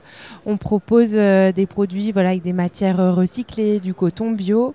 On essaye de produire localement. On s'est mis une barrière de 2000 km avec une belle sélection de, de Made in France. Et euh, à chaque fois qu'un client passe une commande, on parraine 100 abeilles. Donc en fait, si on fait le calcul, toutes les 500 commandes, on ouvre une ruche euh, avec un apiculteur euh, qui est dans la campagne euh, nantaise. Et lui, en échange, il nous donne des petits pots de miel Montlimar qui, qui, voilà, qui provient vraiment de nos ruches et nous, on les met dans des colis de nos clients. Génial. Que, quels sont les engagements ou les labels éco-responsables que vous avez? Alors on est labellisé par Slow We Are. Euh, qui est voilà qui est un collectif euh, de marques euh, éco-responsables qui a fait un audit très très sérieux avec des milliers de questions pour nous pour nous labelliser et donc on a été labellisé en 2019 et là encore en 2020 euh, on est on est très heureux de faire partie de ce collectif et très fiers surtout. Est-ce que euh, et quels sont vos modes de distribution? Vous vendez en boutique, en ligne? On vend surtout en ligne, surtout sur notre site. En fait, euh, jusqu'ici, on n'avait pas vraiment cherché à être distribué. C'était vraiment à l'opportunité. Euh, mais il se trouve qu'on a intégré euh, l'exception à nos débuts grâce à une rencontre, donc l'exception à Paris. Et puis là, on est revendu à la Garçonnière rue des Archives à Paris depuis Noël. Quel est le prix moyen d'un article chez Montlimar On va dire que pour des gants made in France, euh, on commence à 40 euros et on peut aller jusqu'à 130 euros pour un pull recyclé fabriqué en France. Donc le prix moyen euh, autour de 90 euros. Qu'est-ce que tu dirais qui vous différencie d'un autre concurrent euh, de marque pour hommes, de marque masculine? Bah, c'est le fait de faire euh, très attention à, voilà, plusieurs critères. C'est-à-dire qu'on fait très attention aux matières, que ce soit du coton biologique, que ce soit de la matière recyclée. Mais on fait également euh, attention à produire localement donc moins de 2000 km, et notre engagement pour les abeilles que tout le monde n'a pas non plus. Donc euh, les trois combinés, je pense que je pense qu'on se différencie un petit peu des autres marques. Qu'est-ce que, est-ce que tu peux me citer une difficulté que vous avez rencontrée depuis vos débuts? Oui, alors on en a rencontré euh, plusieurs, hein, il faut l'avouer. Mais je pense que le plus compliqué, c'est peut-être de, bah, c'est les minimums de quantité, c'est-à-dire qu'on a envie de commander de façon raisonnable déjà parce qu'on n'a pas euh, envie de se stocker et puis on ne sait jamais combien de clients euh, va apprécier nos produits. Et voilà, quand on rencontre des quand on rencontre des ateliers, pardon, euh, quand ils nous disent voilà, il faut commander 200 pièces, on se dit mais qu'est-ce qu'on va faire de ces 200 pulls? On ne sait même pas si quelqu'un les veut. Donc ça a été la, plus grosse difficulté au départ, de trouver voilà des, partenaires de confiance qui rentraient dans notre cahier des charges et qui n'avaient pas besoin de nous faire commander 500 pièces, 500 pulls, voilà, pour commander raisonnablement et ne pas se charger dès le début. Est-ce qu'il il y a une chose dont vous êtes hyper fier bah oui, on s'imagine plein, mais s'il ne fallait en citer qu'une. Mais s'il ne fallait en citer qu'une, on est hyper fiers de nos. On a lancé des boots et le produit est très abouti parce qu'il est fabriqué à 5 minutes, on va dire, de chez nous, donc dans l'ouest de la France. C'est un produit euh, qui est recyclé. C'est fait à partir de chutes de production euh, d'une usine et c'est recyclable à l'infini. C'est-à-dire que c'est des petites bouts de pluie en fait pour hommes et à l'infini, on peut les refondre, les rebroyer et en refaire une nouvelle botte. Donc on est assez fiers de ça. Est-ce que vous, si vous deviez faire une collab avec une marque ou une personne, euh, idéalement, ce serait qui? Il y a plein de marques avec qui on aimerait faire une collab. On aimerait bien faire une collab avec une marque féminine, euh, par exemple Balzac Paris. Voilà, leur euh, proposer de, toucher les hommes et euh, faire proposer un pull, par exemple, un pull recyclé qui aille pour les hommes. Et je pense que ça leur correspondrait bien. Qu'est-ce qu'on peut souhaiter à Montlimar en 2020 en 2020 euh, d'ouvrir plein de ruches, voilà, de faire de nouveaux adeptes euh, et puis de continuer à s'améliorer continuellement parce qu'on n'est jamais, enfin on n'est jamais parfait. Chaque euh, chaque année, on se fixe des, des objectifs. Là, on aimerait bien s'améliorer sur les emballages des produits, par exemple. Donc voilà, viser la perfection et un jour l'atteindre. Pas en 2020, je pense, mais un de ces jours. où est-ce qu'on peut vous trouver sur les réseaux et en ligne? Euh, donc en ligne, on a notre site internet euh, www.monlimar.com. On est aussi revendu sur l'exception. Et puis après, euh, on a évidemment Instagram, on a Facebook et on a Pinterest. On n'est pas encore les pros de Twitter. on a LinkedIn aussi. On, peut nous suivre sur LinkedIn, on met pas mal d'actualités. J'ai des petites dernières questions imprévues. comment ça se passe le business en famille? Le business en famille, bah on n'a que deux ans d'écart avec Charlotte. On a toujours été dans la même école, euh, à l'internat en plus. Donc en fait, on, depuis qu'on est né, on est un peu 24 euh, heures sur 24 ensemble. Donc on savait qu'on s'entendrait bien. Et moi, je pense que c'est plus facile. Enfin, j'ai aussi travaillé en dehors de la famille. Et c'est facile, c'est fluide parce qu'on se connaît par cœur. Euh, on n'a même pas besoin de se parler pour, pour savoir si on est d'accord ou pas. Donc je dirais que c'est un gros, gros plus. Merci Juliette. Merci.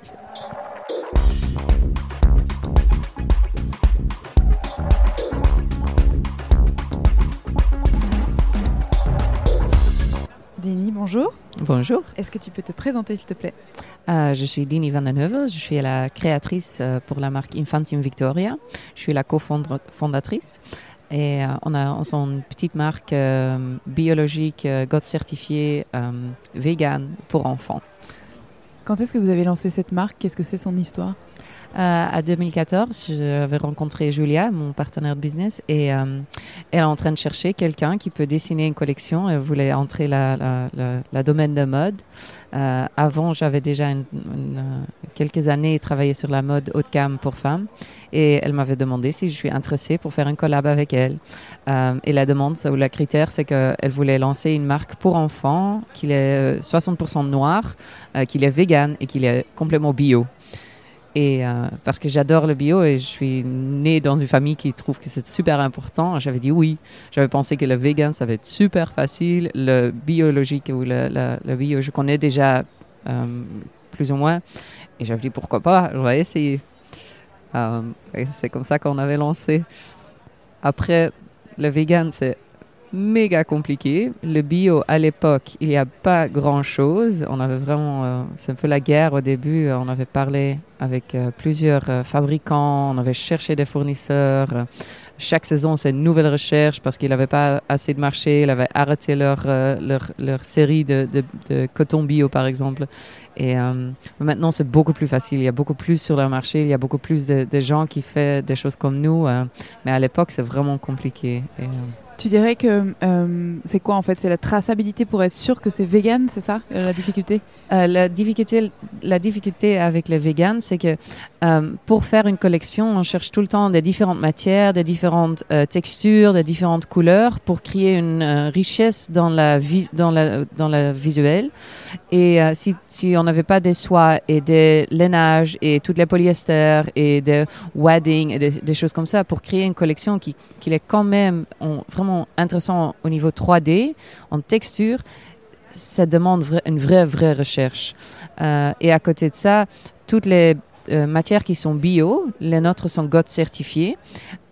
Mais ça veut dire que tout d'un coup, tu dois contacter chacun pour demander comment il avait fait leur teinture, comment il avait fait leur finition pour le fil et pour la matière.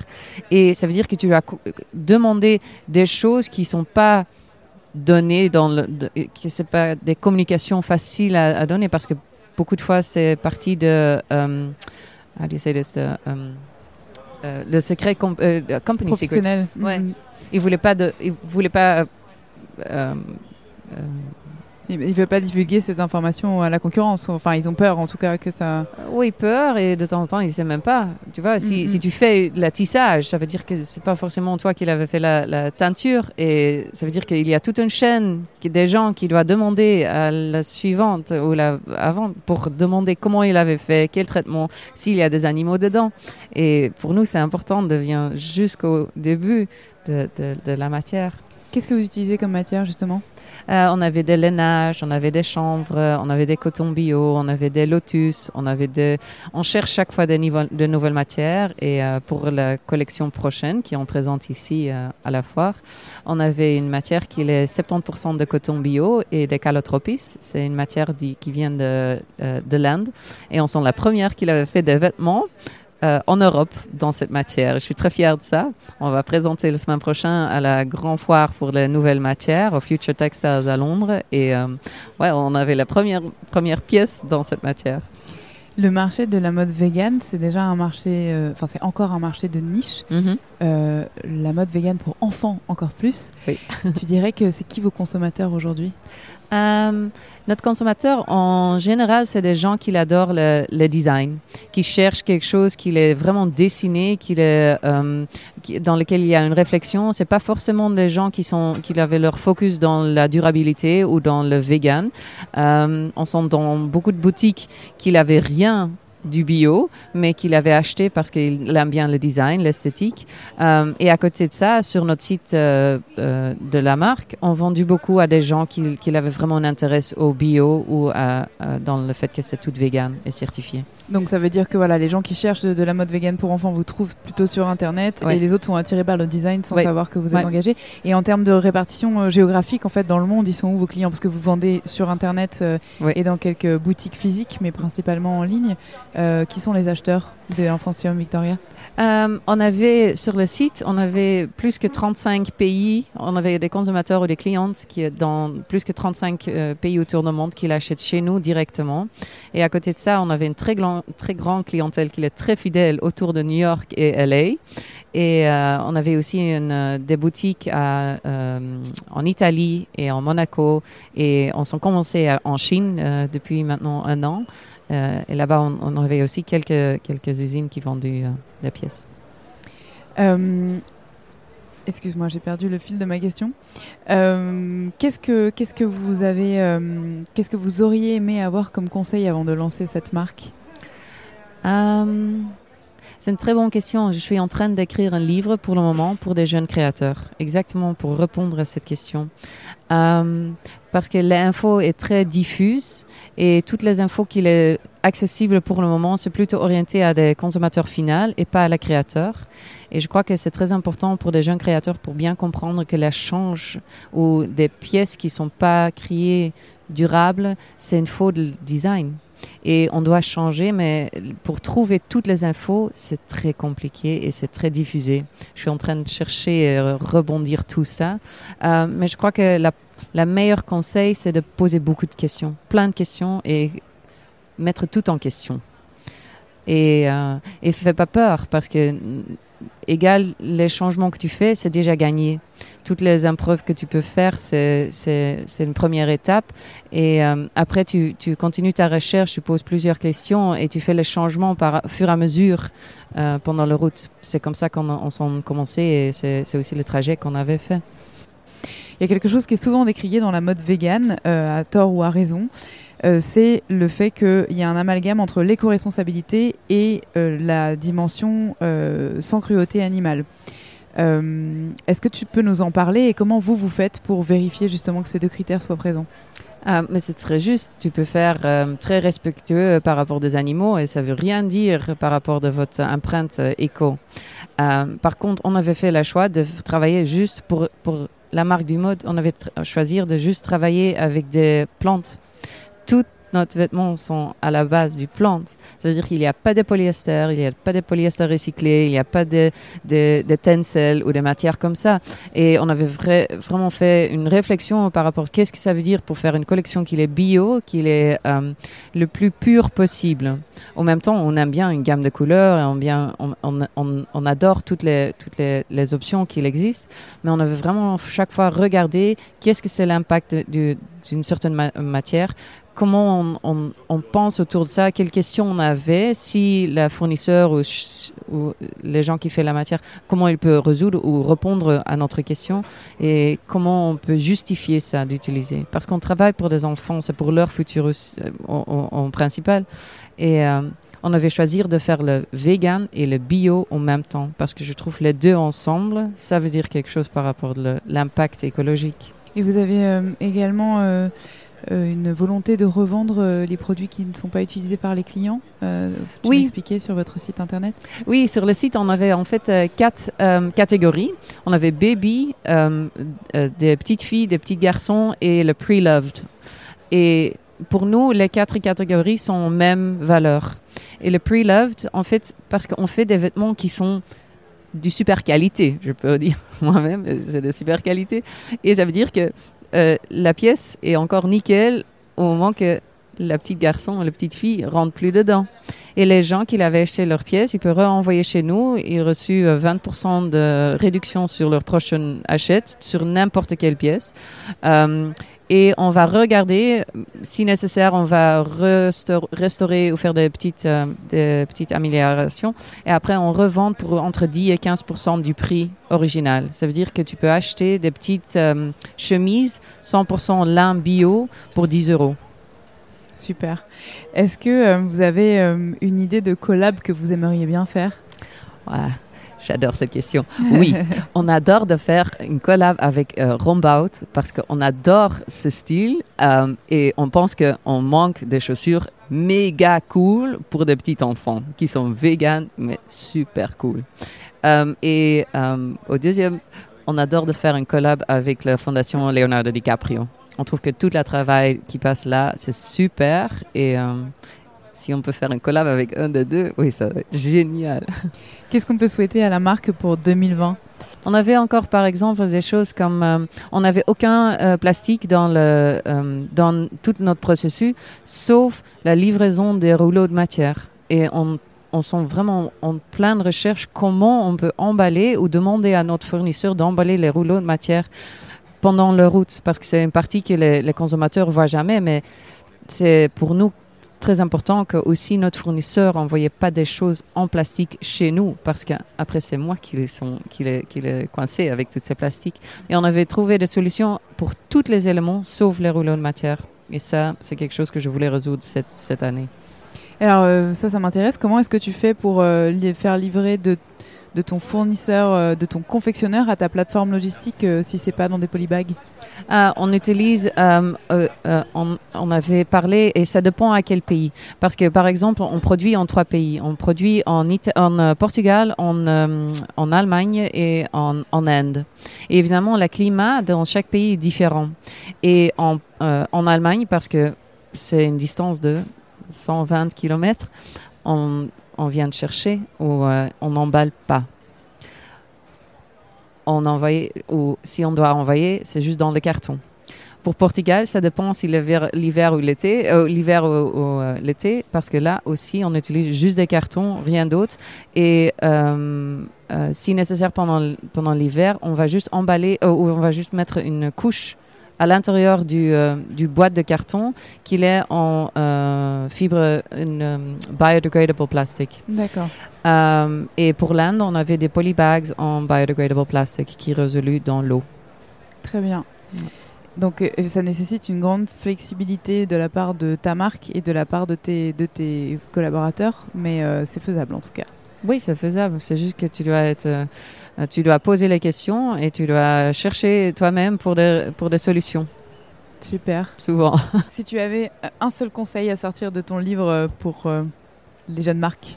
Euh, c'est de bien réfléchir à comment tu peux séparer les deux cycles des déchets. Si tu vas séparer tout ce qui est biologique avec tout ce qui est technique, après pour le consommateur final, mais aussi pour le processus de recyclage, tu avais gagné 1100.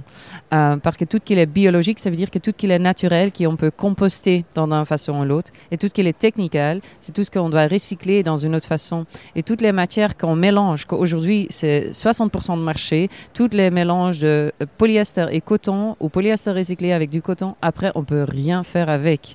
Et ça pour le recyclage, c'est la catastrophe. Et au moment que tu commences avec une collection et tu bien séparer les deux dans le processus design, tu avais gagné énormément. Donc réfléchir en pre-consumer euh, dès le départ euh, Ouais. aux, aux méthodes de recyclage. Oui, c'est le principe de cradle to cradle et ça, ça, ça, ça avance 100%. Bon, eh ben, merci beaucoup. Avec plaisir.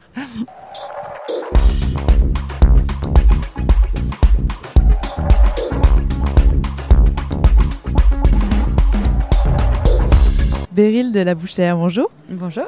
Est-ce que tu peux te présenter s'il te plaît? Oui, alors, euh, donc moi je suis la fondatrice de Tilly, un service de couturier à domicile. Euh, Aujourd'hui, on a une soixantaine de personnes chez Tilly. En fait, on a 50 couturiers euh, freelance euh, qui sont répartis un peu partout, entre Paris, Bordeaux, Marseille, Aix et Lyon. Et on a une dizaine de personnes au siège, dont les trois cofondateurs, donc Antoinette, Benjamin et, moi-même. Très rapidement, Tilly, c'est un service de couture à domicile. Donc en fait, on, on remet au goût du jour le métier de couturier en remettant l'artisan face au client final.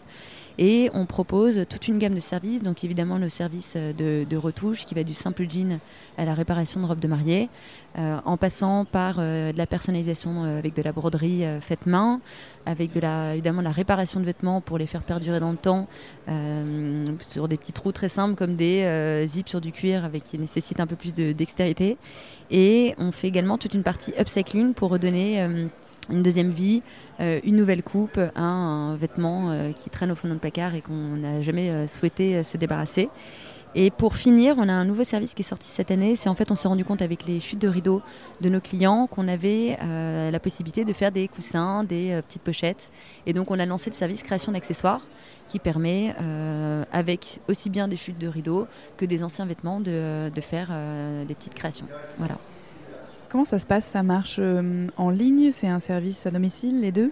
Alors, c'est un service à domicile et le client peut passer commande en ligne via site euh, ou l'app euh, Tilly. Et on a également euh, en fait une offre euh, qui se plug avec nos marques partenaires où le client se voit offrir dans son parcours d'achat euh, en e-commerce ou en retail le service Tilly. Donc c'est soit un vendeur en fait qui va vous prendre rendez-vous avec votre Tilliste après un achat en boutique parce qu'il y a besoin de manteau, soit c'est en e-commerce après l'essayage à domicile, on va vous proposer de retourner sur, le, sur la page Mon compte et de commander un couturier pour ajuster idem le manteau chez vous. Euh, au, tout début de, la, communication sur la marque, euh, vous avez été intitulé le Uber de la couture. Euh, de ce qu'on en voit, c'est pas du tout ça. Vous avez une relation assez privilégiée avec vos couturiers. Tu peux nous expliquer comment, et couturières d'ailleurs, comment vous les recrutez et, comment est-ce que ça se passe pour les stylistes Alors, on a un process de, de sélection des stylistes qui est assez long. Donc, on recrute pas parce que c'est des freelances. Donc, c'est pour ça qu'on emploie le terme sélection. Et qui est assez long, euh, qui est d'abord basé sur le savoir-être.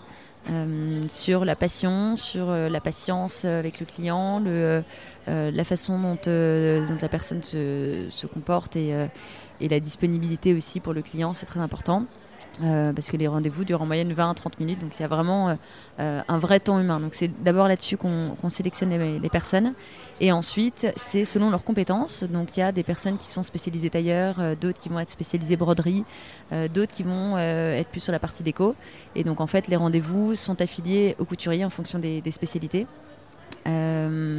Ensuite, les couturiers, donc il y a euh, des tests euh, clients euh, qui sont donc des premiers tests pour entrer, mais au moins c'est très concret, permet de vraiment voir comment la personne se comporte et d'être pour elle aussi mise vraiment dans le, dans le dur du métier et voir si ça lui plaît également.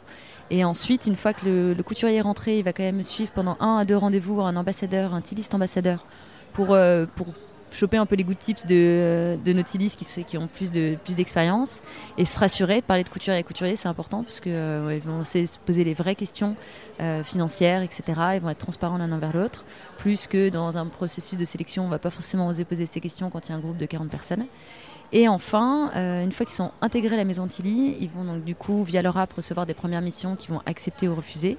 Euh, donc ils ont la possibilité de euh, agencer leurs agendas exactement comme ils veulent, de refuser les missions. Ils vont au rendez-vous et, euh, ensuite déterminent la date de rendu avec le client qui est en moyenne de 3 à 5 jours. On leur laisse la, possibilité de choisir s'ils veulent rendre eux-mêmes le, vêtement ou si ce sera par coursier. Donc il y a vraiment une liberté quand même de, prise de décision pour le, couturier parce que c'est lui qui est face au client, donc c'est à lui de, prendre ses initiatives. Et en revanche, on les accompagne quand même avec la maison Tilly où on organise des ateliers qui sont aussi bien des ateliers pour progresser et ouvrir des nouvelles compétences, par exemple ouvrir la compétence euh, robe de soirée, robe de mariée pour ceux qui n'avaient pas en fait toute cette dimension de flou, de soie, etc. Et généralement, c'est les stylistes entre eux qui s'auto-forment. Donc c'est ceux qui ont les compétences qui vont apprendre aux autres.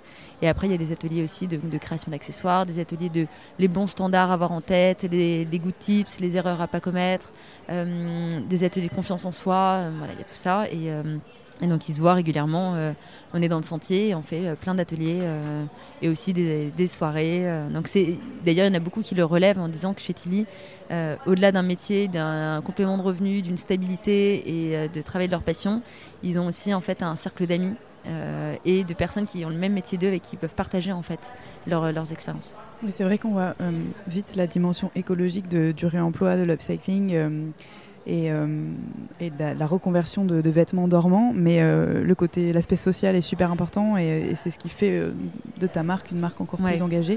L'humain est central chez Tilly. ouais. Euh, Qu'est-ce que ça coûte pour un client en termes de, enfin, le service de retouche par exemple? Euh, alors typiquement un ourlet par exemple c'est euh, 12 euros l'ourlet. Euh, ensuite en fait selon les complexités de vêtements les, euh, les prix vont pas du tout être les mêmes donc on, dissocie bien une robe en coton simple d'été d'une robe euh, en satin de soirée ou d'une robe de mariée. Donc en fait quand on va sur le site il y a accès à la grille de tarifs ou la possibilité de faire son devis en ligne ou tout simplement de commander le couturier. Le couturier fera le devis avec vous ensuite en, en rendez-vous. Euh, mais on se rapproche des prix de la retoucherie de quartier euh, avec un certain niveau quand même de, de compétences parce qu'on est euh, assez exigeant dans, le- dans les sélections de stylistes euh, sur les compétences. Donc c'est les, prix des, des retoucheries de quartier qui ont un certain niveau d'exigence autour de nous. Est-ce que tu peux mentionner une difficulté que tu as rencontrée dans la création de Tilly? Euh, alors la, la difficulté que j'ai rencontrée au démarrage, c'est euh, je connaissais pas du tout le métier. Euh, donc du coup j'ai dû euh, pendant la première année. euh, alors c'est pas une difficulté parce que je pense que c'est essentiel même quand on connaît le métier de le faire, mais c'est ce qu'on appelle aller faire des go and see, c'est-à-dire que j'allais à des rendez-vous, je disais rien, je prenais juste des notes, j'observais et ça me permettait de comprendre les attentes du client, les réactions, de comprendre la styliste, comment elle se débrouillait, comment je pouvais l'aider et en fait comment je pouvais améliorer le service petit à petit. Donc ça m'a permis évidemment d'apprendre aussi le métier de couturier où derrière, après ces rendez-vous, je parlais pendant des heures avec eux pour comprendre euh, de, tout ce métier-là. Mais, euh, mais ça prend du temps. Là où j'aurais été experte, euh, j'aurais pu aller un peu plus vite. Mais ça a permis de prendre bah, tout from scratch à la base et de tout, tout innover. Et, et je dirais qu'il y a une autre, une autre difficulté que j'ai eue, c'est que je me suis, suis associée un peu trop vite par manque de confiance en moi. Et, j'ai pris une associée à l'époque pour les mauvaises raisons. Euh, donc aujourd'hui, on est trois associés. Euh, Antoinette est arrivée un peu plus tard, mais au départ, j'avais une, troisième associée qui, euh, avec qui ça s'est arrêté au bout de six mois. Et, c'est après coup, je me suis rendu compte qu'en fait, j'avais j'avais pris cette personne parce que j'avais pas les, confiance et j'avais besoin d'avoir un soutien, une épaule, parce que Benjamin est plus sur la partie tech alors que la troisième personne était plus sur la partie business. Donc ça me rassurait de faire le travail à deux plutôt que toute seule. Euh, et, voilà, c'était pour les mauvaises raisons. Là où Antoinette, quand elle est arrivée, j'avais eu ce déclic et donc elle est rentrée au bon moment et pour les, bonnes raisons. Euh, et ça fait un an et demi que ça roule parfaitement. Euh, est-ce que tu peux me citer quelque chose dont tu es particulièrement fière dans ce parcours? Alors, la, fierté, c'est plus on a Tilis, plus on a des remontées assez incroyables sur ça. Mais c'est quand les Tilis viennent nous voir, qu'elles postulent chez Tilly et qu'elles cumulent 4-5 jobs qu'elles sont à la limite du burn-out. Euh, donc quand je dis 4-5 jobs, c'est des jobs qui ne sont pas que dans la couture, c'est euh, euh, je travaille dans les bars à salade, je fais du babysitting, j'ouvre des Airbnb et je bosse dans une maison de haute couture de, deux jours par semaine. Et donc elle travaille 7 jours sur 7. Elle est au bout du rouleau et quand elle vient travailler chez Tilly, qu'elle nous dit je peux enfin monter ma marque à côté, plus prendre l'émission Tilly, je gagne x2 par rapport à mon salaire d'avant en bossant que 5 jours sur 7. Et j'ai déménagé et, et j'habite enfin à Paris dans un appart plus grand. Euh, et qu'elle nous dit ça avec un super sourire. C'est le plus beau cadeau et le, plus, meilleur remerciement qu'on puisse avoir. Et ça a un impact au niveau des équipes aussi en interne. Est-ce qu'il euh, y a une collab de rêve que tu voudrais faire avec une marque ou une personnalité? Je pense que tu connais la réponse. Balmain. Euh, pour ceux qui ne savent pas, ma grand-mère en fait était Géry Balmain à l'époque. Donc à l'époque, il y avait une mannequin pour toute une marque. Et donc dans les années 50, euh, Geneviève Richard, euh, ma grand-mère, était le, l'égérie Balmain. Et donc j'avoue que c'est un peu ma muse euh, dans son style, le côté rétro, la façon dont elle me parle de la mode d'antan. la façon dont elle me parle des couturiers aussi, parce que pour elle c'était évidemment central, parce qu'elle bossait avec les grands couturiers, mais aussi avec les petites mains. Et en fait, elle était entourée toute la journée de, couturiers pour les défilés, pour les, les roadshows, etc. Euh, et, donc, le, ouais, bah ouais, mon rêve, ce serait de faire une, une collab avec Balmain, mais euh, challenge des marques de luxe de venir euh, sur l'upcycling et sur les services de, couture à domicile, parce qu'aujourd'hui, ils travaillent beaucoup dans leur, avec leur maison en interne, dans leurs ateliers. Donc, donc ça demande de faire confiance, mais, mais j'espère qu'on arrivera à débloquer les, marques de luxe. Si ça peut commencer par le Balmain, la symbolique serait, serait dingue. Où est-ce qu'on retrouve Tilly sur les réseaux et en ligne? Alors, euh, donc le site c'est tilly.fr, l'application euh, sur tous les stores c'est Tilly. Ensuite sur le hum, Instagram, Facebook c'est euh, tilly.couture. et et la petite nouveauté pour nous retrouver aussi, c'est que sur le site, on est en train d'ouvrir une page mode durable, enfin. Euh, on assume enfin ce, penchant, là où au départ on voulait être euh, euh, très simple dans l'explication du service. C'est un service de couture à domicile, on fait de la retouche, de la réparation. On ne voulait pas complexifier le, discours client. là, on assume la page mode durable et on a également sorti un lookbook. Donc le premier lookbook, ça fait quoi ce que je disais juste avant C'est pour les trois quarts des vêtements de ma grand-mère que j'ai upcyclés parce que elle a gardé des pièces, elles sont absolument somptueuses et qui, mine de rien, reviennent beaucoup au goût du jour. Euh, que j'ai complètement reprisé, transformé, upcyclé et certaines euh, juste un tout petit peu euh, recentrées parce que je pouvais, j'avais trop de peine à les, métamorphoser. Et donc du coup on a sorti un lookbook là pour l'instant femme plutôt hiver sur plein d'idées, plein d'inspi upcycling. Et l'idée derrière c'est de continuer ces lookbooks sur les nouvelles saisons et puis pour hommes, déco, etc. Merci Périne. Voilà, je t'en prie.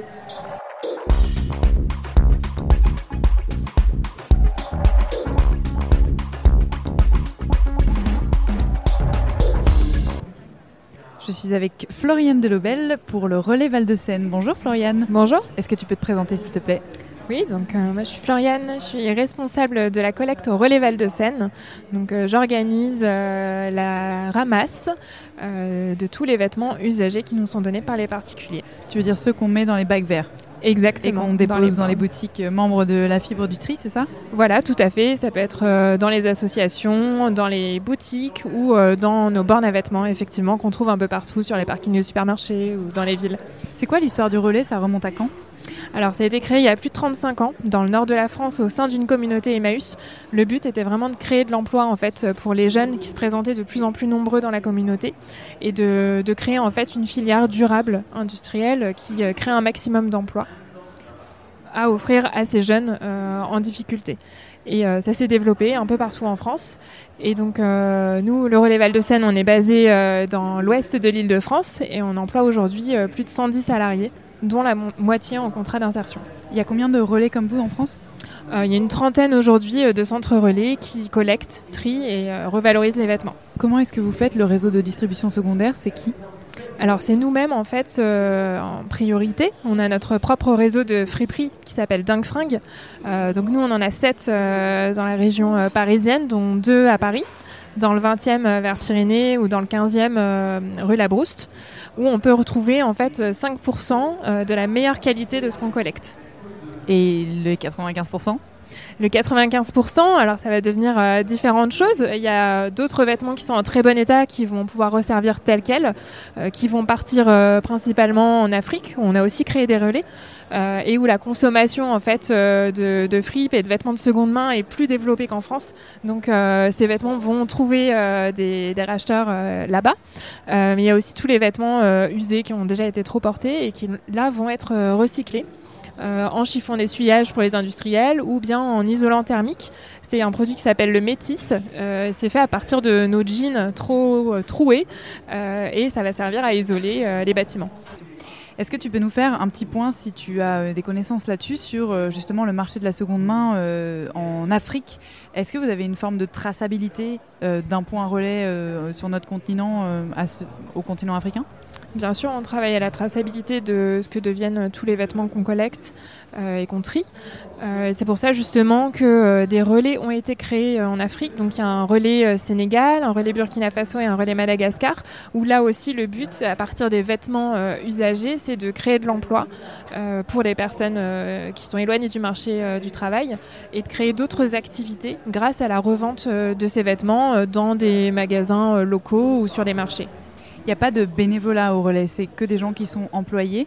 La meilleure manière pour un citoyen d'agir, c'est de donner correctement ses vêtements. Exactement. En fait, le but, c'est de créer de l'emploi. Euh, pour des personnes euh, qui ont des difficultés à retrouver un travail. Donc c'est 100% euh, salariés. Et la meilleure manière d'aider et de participer, c'est de donner une seconde vie à ces vêtements en les donnant au relais dans les bornes à vêtements ou, ou dans les boutiques. Est-ce que vous avez déjà collaboré avec des marques après l'étape de collecte? Oui, tout à fait. On a une collaboration, euh, par exemple, avec les récupérables, euh, qui vient se fournir euh, dans notre atelier de tri dans les Yvelines pour prendre des anciens rideaux, des vieux rideaux qui, deviennent des nouveaux vêtements. Est-ce que tu peux me citer une chose dont tu es particulièrement fier à titre personnel ou à l'échelle de l'entreprise? Alors là, euh, une fierté euh, récente, je dirais, on vient de lancer euh, une campagne de communication en fait en photographiant nos salariés. Donc c'est mes collègues en fait qui posent pour les pubs pour nos boutiques et ça, ouais, c'est une grande fierté. c'est l'image de notre entreprise. On met en valeur les salariés. Alors, toi qui vois ce qu'on appelle le côté post-consumer, donc le, le, bout de la chaîne vestimentaire une fois usée, euh, si demain tu étais à la tête d'une marque de vêtements qui en produit, qu'est-ce que tu pourrais euh, entreprendre comme action euh, en faveur d'une diminution de la production, d'une limitation des stocks ou, ou de la seconde vie des vêtements, par exemple, invendus? Pour les vêtements invendus, ben, on pourrait imaginer davantage de partenariats pour la collecte justement. on est au commencement de ce type de, partenariat. Euh, penser euh, les matières euh, durables peut-être pour que ces pièces puissent, puissent durer et qu'elles restent proposées à la vente dans les enseignes ou bien dans, dans, les friperies à plus petit prix. Très bien. Est-ce que tu peux me donner un ordre d'idée des prix qu'on trouve dans, chez Dunk oui, bien sûr. Alors, on estime en fait euh, les pièces qu'on propose dans nos friperies à un quart du prix euh, du neuf, sachant que la plupart des pièces euh, sont comme neuves ou en tout cas elles sont toutes en très bon état. Alors, est-ce que dans son parcours professionnel, le relais a commis une erreur qu'il ne referait pas? Alors, peut-être sur le nom de nos friperies. Qui s'appelle Dingue Fringue. Donc c'était peut-être un peu dingue justement de prendre ce nom qui ne parle pas aujourd'hui à, tout le monde. Aujourd'hui, euh, on, l'a vu, la seconde main connaît un essor phénoménal. Euh, a priori, dans quelques années, ça devrait dépasser le marché de la première main. Et il y a un repositionnement justement de bah, toutes ces structures, euh, centres de tri, réseaux de, distribution secondaire, vers euh, peut-être une identité de marque. Est-ce que c'est ce vers quoi vous tendez, devenir une marque? Oui, tout à fait, on y travaille. Euh, L'idée, ce serait euh, que euh, notre projet, c'est que le savoir-faire de nos salariés, aussi bien au tri qu'en revente dans nos friperies, soit mieux connu. puisque, les pièces qui sont proposées sont de grande qualité et ça c'est encore trop méconnu. Est-ce que tu as un souhait pour le relais en 2020 Bien sûr, bah, notre euh, souhait pour 2020, ce serait justement de fédérer toujours plus de personnes autour de, de notre offre. Et alors où est-ce qu'on peut vous retrouver sur les réseaux pour ça?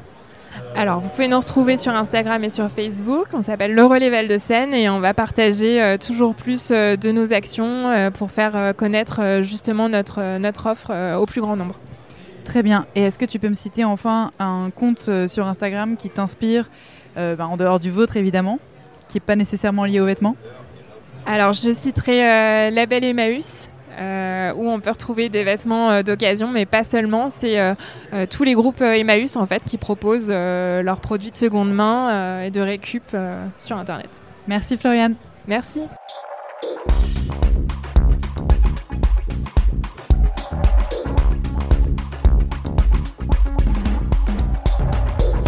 Rodrigo Dotsandavara. Yeah. Good morning. How are you? I'm fine. you. Can you please start by introducing yourself, please? Sure. Um, my name is Rodrigo Doxandavarat, right? It's uh, it has a Basque French origin. Uh, it, it looks complex, but it's not that bad. Uh, I'm a shoemaker. I produce shoes within an alternative business system. Um, my background is in cooperation. I worked several years in cooperation for French NGOs as well as Italian NGOs in in Iraq, in Calcutta, in, in Argentina, in the favelas. And then I had experience as well in fashion. I worked for several years at Armani, as well as Costume Nacional, which is an Italian brand, and uh, Dolce Gabbana, another Italian brand. Now I'm a shoemaker, and this is uh, uh, we are trying to propose an alternative business system. And uh, yes, the project is called Linking Dots, which is connecting collaboration uh, and and fashion basically. How does this work? Um, how is the brand structured? Yeah. Uh, so the alternative business system is based in four pillars, which are cooperation, collaboration, sustainability, and economic management. Sustainability: we produce our own cotton in the north of Brazil with small family farmers. So from the seed to the shoes is all managed by us with different stakeholders. It's sustainable cotton, so no autotoxics involved. Uh, then the shoe boxes are produced with toothbrushes and razors, recycle, and uh, the accessories, tags, labels, etc., are all done with uh, leftover from our production. Um, then cooperation, we work with the with the woman from Brazilian favelas. Thus, they, they do part of the production of the shoe. This is a very important part of the project, and uh, which I care a lot, also because of my background in cooperation, and um, and collaboration. We collaborate with artists, institutions, other brands, in order to be part of the uh, uh, of the uh, of the development of the collection, producing capsules. And uh, if it is with, with an artist, they get royalties for every pair of shoes we sell. If it's with a brand, we co-brand in order to create shared value. This is the idea. When was the brand launched? It was launched uh, in Europe in 2019, June, at PT Uomo. That was the first time that we presented pr- the brand in Europe. Uh, and it took us four years to structure the whole supply chain and to, and to produce the shoe. Me becoming a shoemaker it took a while as well. It's not easy to, with, a, with 40 years old, was not easy to learn something new and to work with my hands. So it was long to produce, but it, we're on the market in, since six months, so we are very new.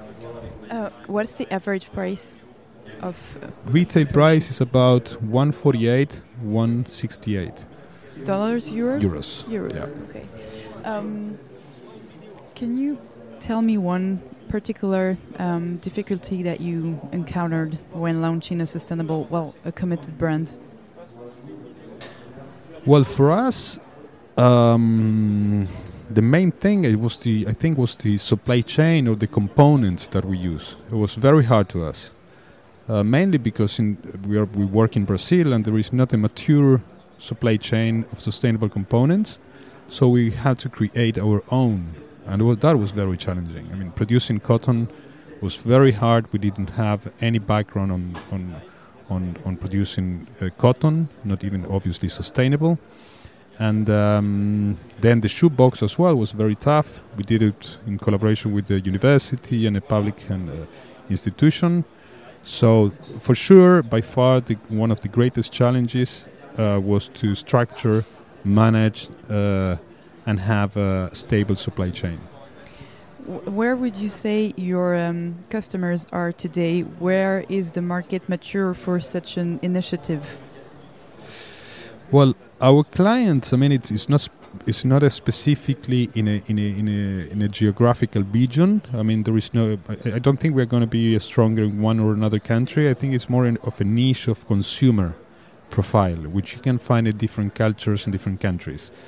Our consumer can afford a luxury brand, for instance, um, uh, but as well they choose to buy our product because it's a classic product, still a classic product.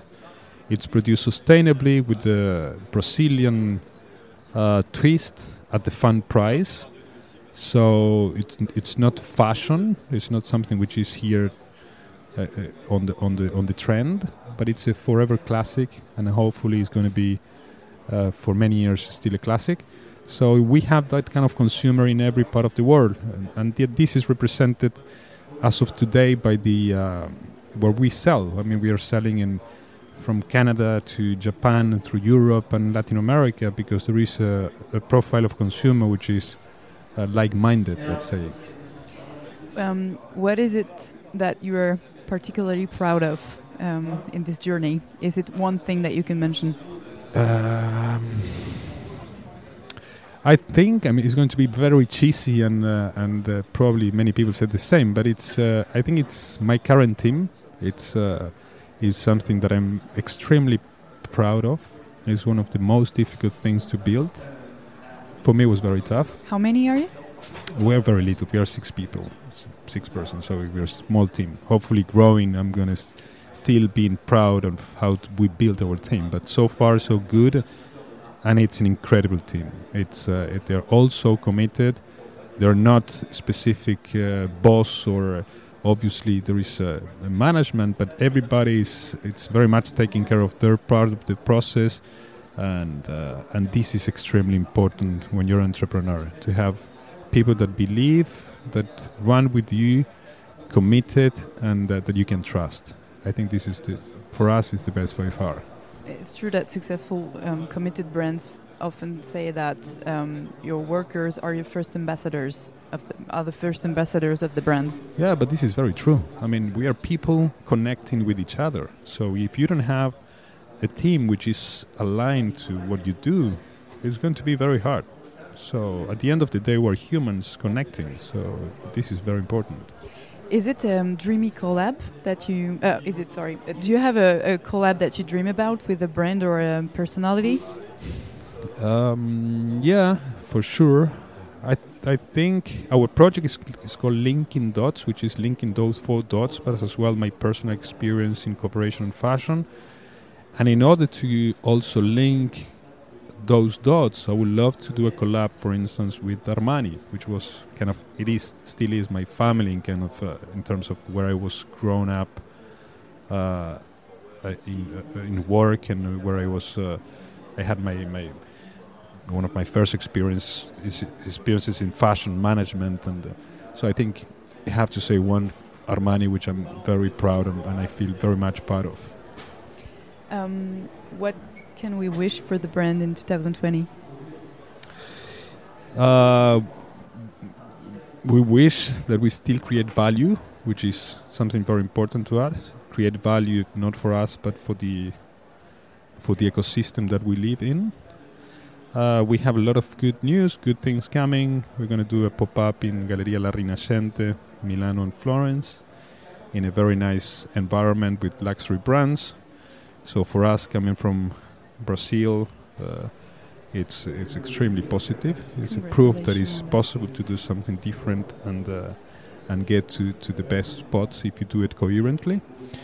And um, yeah, we're working in collabs, in some collabs, amazing collabs as well with high-end international brands that I won't say because it's not confirmed. That lovely uh, international brand we are talking to. Uh, eventually, we will do something for Spring Summer 21. Um, we were chosen by MICAM, which is one of the greatest shoe fairs in Milano, uh, as emerging designers. So we're very, we are very proud of that as well. And uh, yeah, uh, we're going to be showing from Canada to Japan our product through different retailers. And uh, as of today, I think it's very positive for us being so young. Where can we find you um, on the social network or uh, on the web? On the web, our project uh, Instagram name is linking dots, linking underline dots. This is the project Instagram. On the web is uh, www.linkindots.com. Uh, and then my personal is Rodrigo Doxandabarat, uh, which is uh, yeah my personal Instagram as well. I write it down for our listeners. Thank you very much, Rodrigo. Thanks so much to you.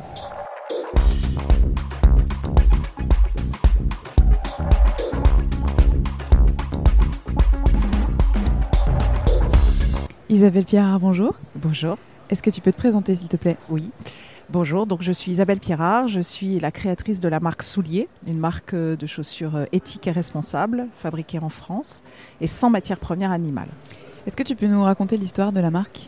Oui, avec plaisir. Euh, je suis issue du monde de la communication et euh, je suis moi-même euh, végétarienne. Enfin, j'ai arrêté de manger de la viande et le bien-être animal était pour moi extrêmement important. Et puis, euh, j'étais aussi très préoccupée euh, par notre planète, par euh, la manière dont, dont les événements se passent et, et- et- la manière dont, dont la nature, malheureusement, est, peu protégée. Et bah, pour me vêtir et pour me chausser, je trouvais que ça devenait assez compliqué de s'y retrouver dans toutes les marques et de savoir quelles étaient les origines, etc. Et en particulier pour les chaussures, où effectivement la problématique du cuir était très prégnante pour moi. Et euh, ben, je ne trouvais pas forcément euh, les chaussures qui me plaisaient, qui étaient à la fois féminines, confortables et sans matière animale. Donc je me suis lancée euh, et j'ai eu envie de créer cette marque qui répondait à un de mes besoins et à une envie. Et, j'ai créé Soulier de cette manière-là. À partir d'un besoin qui était le mien. C'était à en quelle année?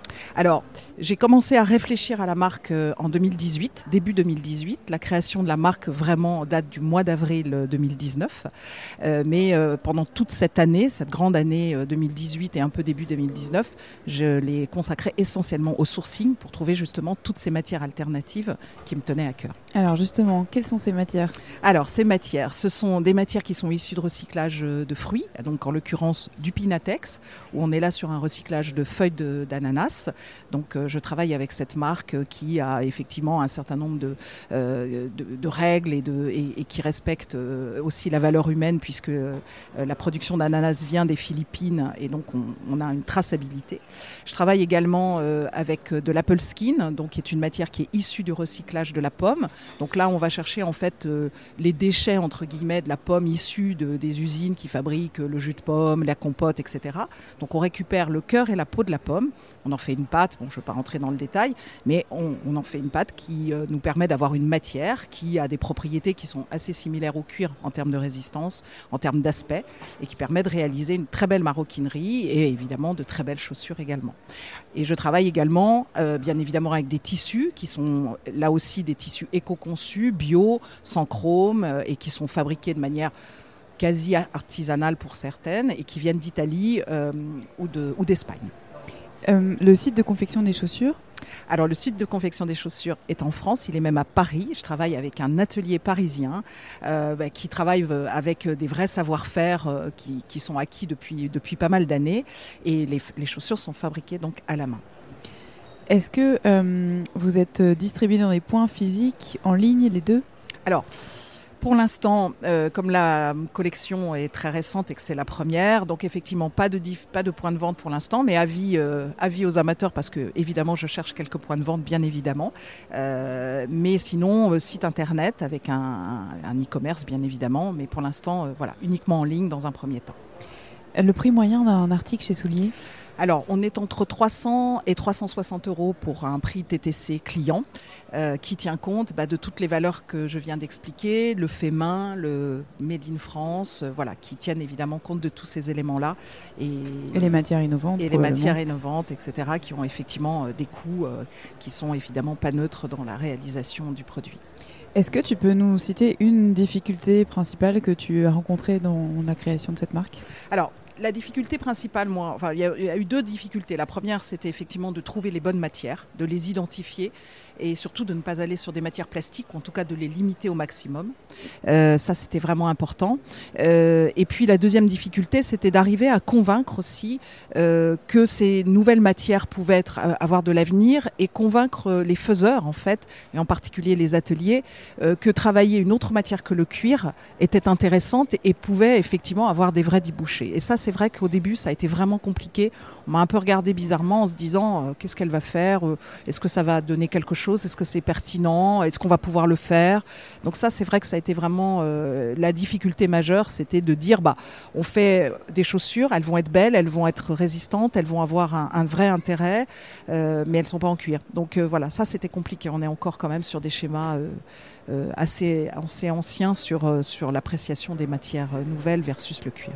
Tu dirais que tes clients viennent plus chez toi pour l'esthétique ou pour euh, l'engagement euh, éco-responsable et respectueux de l'animal? Alors, euh, j'ai envie de te dire les deux parce que c'est vraiment les deux éléments fondateurs, c'est les deux ADN, je dirais, de, de la marque. Je pense qu'effectivement, les matières et la nouveauté euh, est, vraiment un élément extrêmement important euh, dans le choix parce que je pense que il y a une vraie prise de conscience des consommateurs de plus en plus sur les achats qu'ils font, sur la manière dont ils peuvent avoir, au travers de leurs achats, un impact sur sur la planète d'une manière générale, en tout cas sur sur ce qui peut se passer. après, je pense que le design design est important, il ne faut pas l'oublier, c'est-à-dire qu'on peut répondre à une problématique de, d'engagement et, de solidarité, d'éthique. Il ne faut pas oublier que le design reste très important et que l'achat mode est aussi un achat coup de cœur et que de ce point de vue-là, euh, on ne doit pas euh, euh, renoncer à l'esthétisme, c'est vraiment important. Si tu pouvais faire une collaboration avec une personnalité ou une marque, est-ce que tu as une idée? Alors, moi, évidemment, il y a une marque que je trouve très, très éclairante euh, pour nous, euh, marque, on va dire, vegan ou en tout cas sans cuir, c'est Stella McCartney. Et en plus, la personne voilà, est très inspirante. elle a des convictions, elle les porte haut et fort. Donc oui, c'est vrai que ce serait une belle collab pour moi, vraiment. Qu'est-ce qu'on peut souhaiter pour la marque en 2020 alors des ventes, hein, parce qu'évidemment c'est vraiment important, une belle visibilité euh, et puis euh, et puis des engagements de, des consommateurs parce que j'ai vraiment envie que euh, bah, bah, tout, toute l'énergie, toute l'envie que j'ai mis, toute la conviction que j'ai mis dans cette marque, et ben que effectivement les clientes euh, puissent le comprendre, euh, l'entendre, et puis que, eh ben que la marque puisse se développer et que euh, bien sûr je puisse avoir beaucoup de, personnes qui portent mes souliers et qui soient ravies de les porter et heureuses de les avoir et qu'elles puissent en parler à, d'autres clientes et, et, que le cercle soit vertueux. Ça, c'est ouais, mon soin pour 2020. Ben, on va transmettre le message au plus grand nombre. Merci beaucoup Isabelle. Merci beaucoup Victoire. Vous retrouverez les notes de cet épisode sur thegoodgoods.fr. Vous pouvez vous abonner à notre newsletter pour recevoir nos derniers articles chaque dimanche dans votre boîte mail et vous abonner également au podcast sur l'application d'écoute de votre choix pour être notifié lorsqu'un épisode est publié. Si vous appréciez l'émission, en laissant un commentaire 5 étoiles sur iTunes, vous permettez à d'autres personnes de la découvrir et vous nous soutenez dans notre démarche.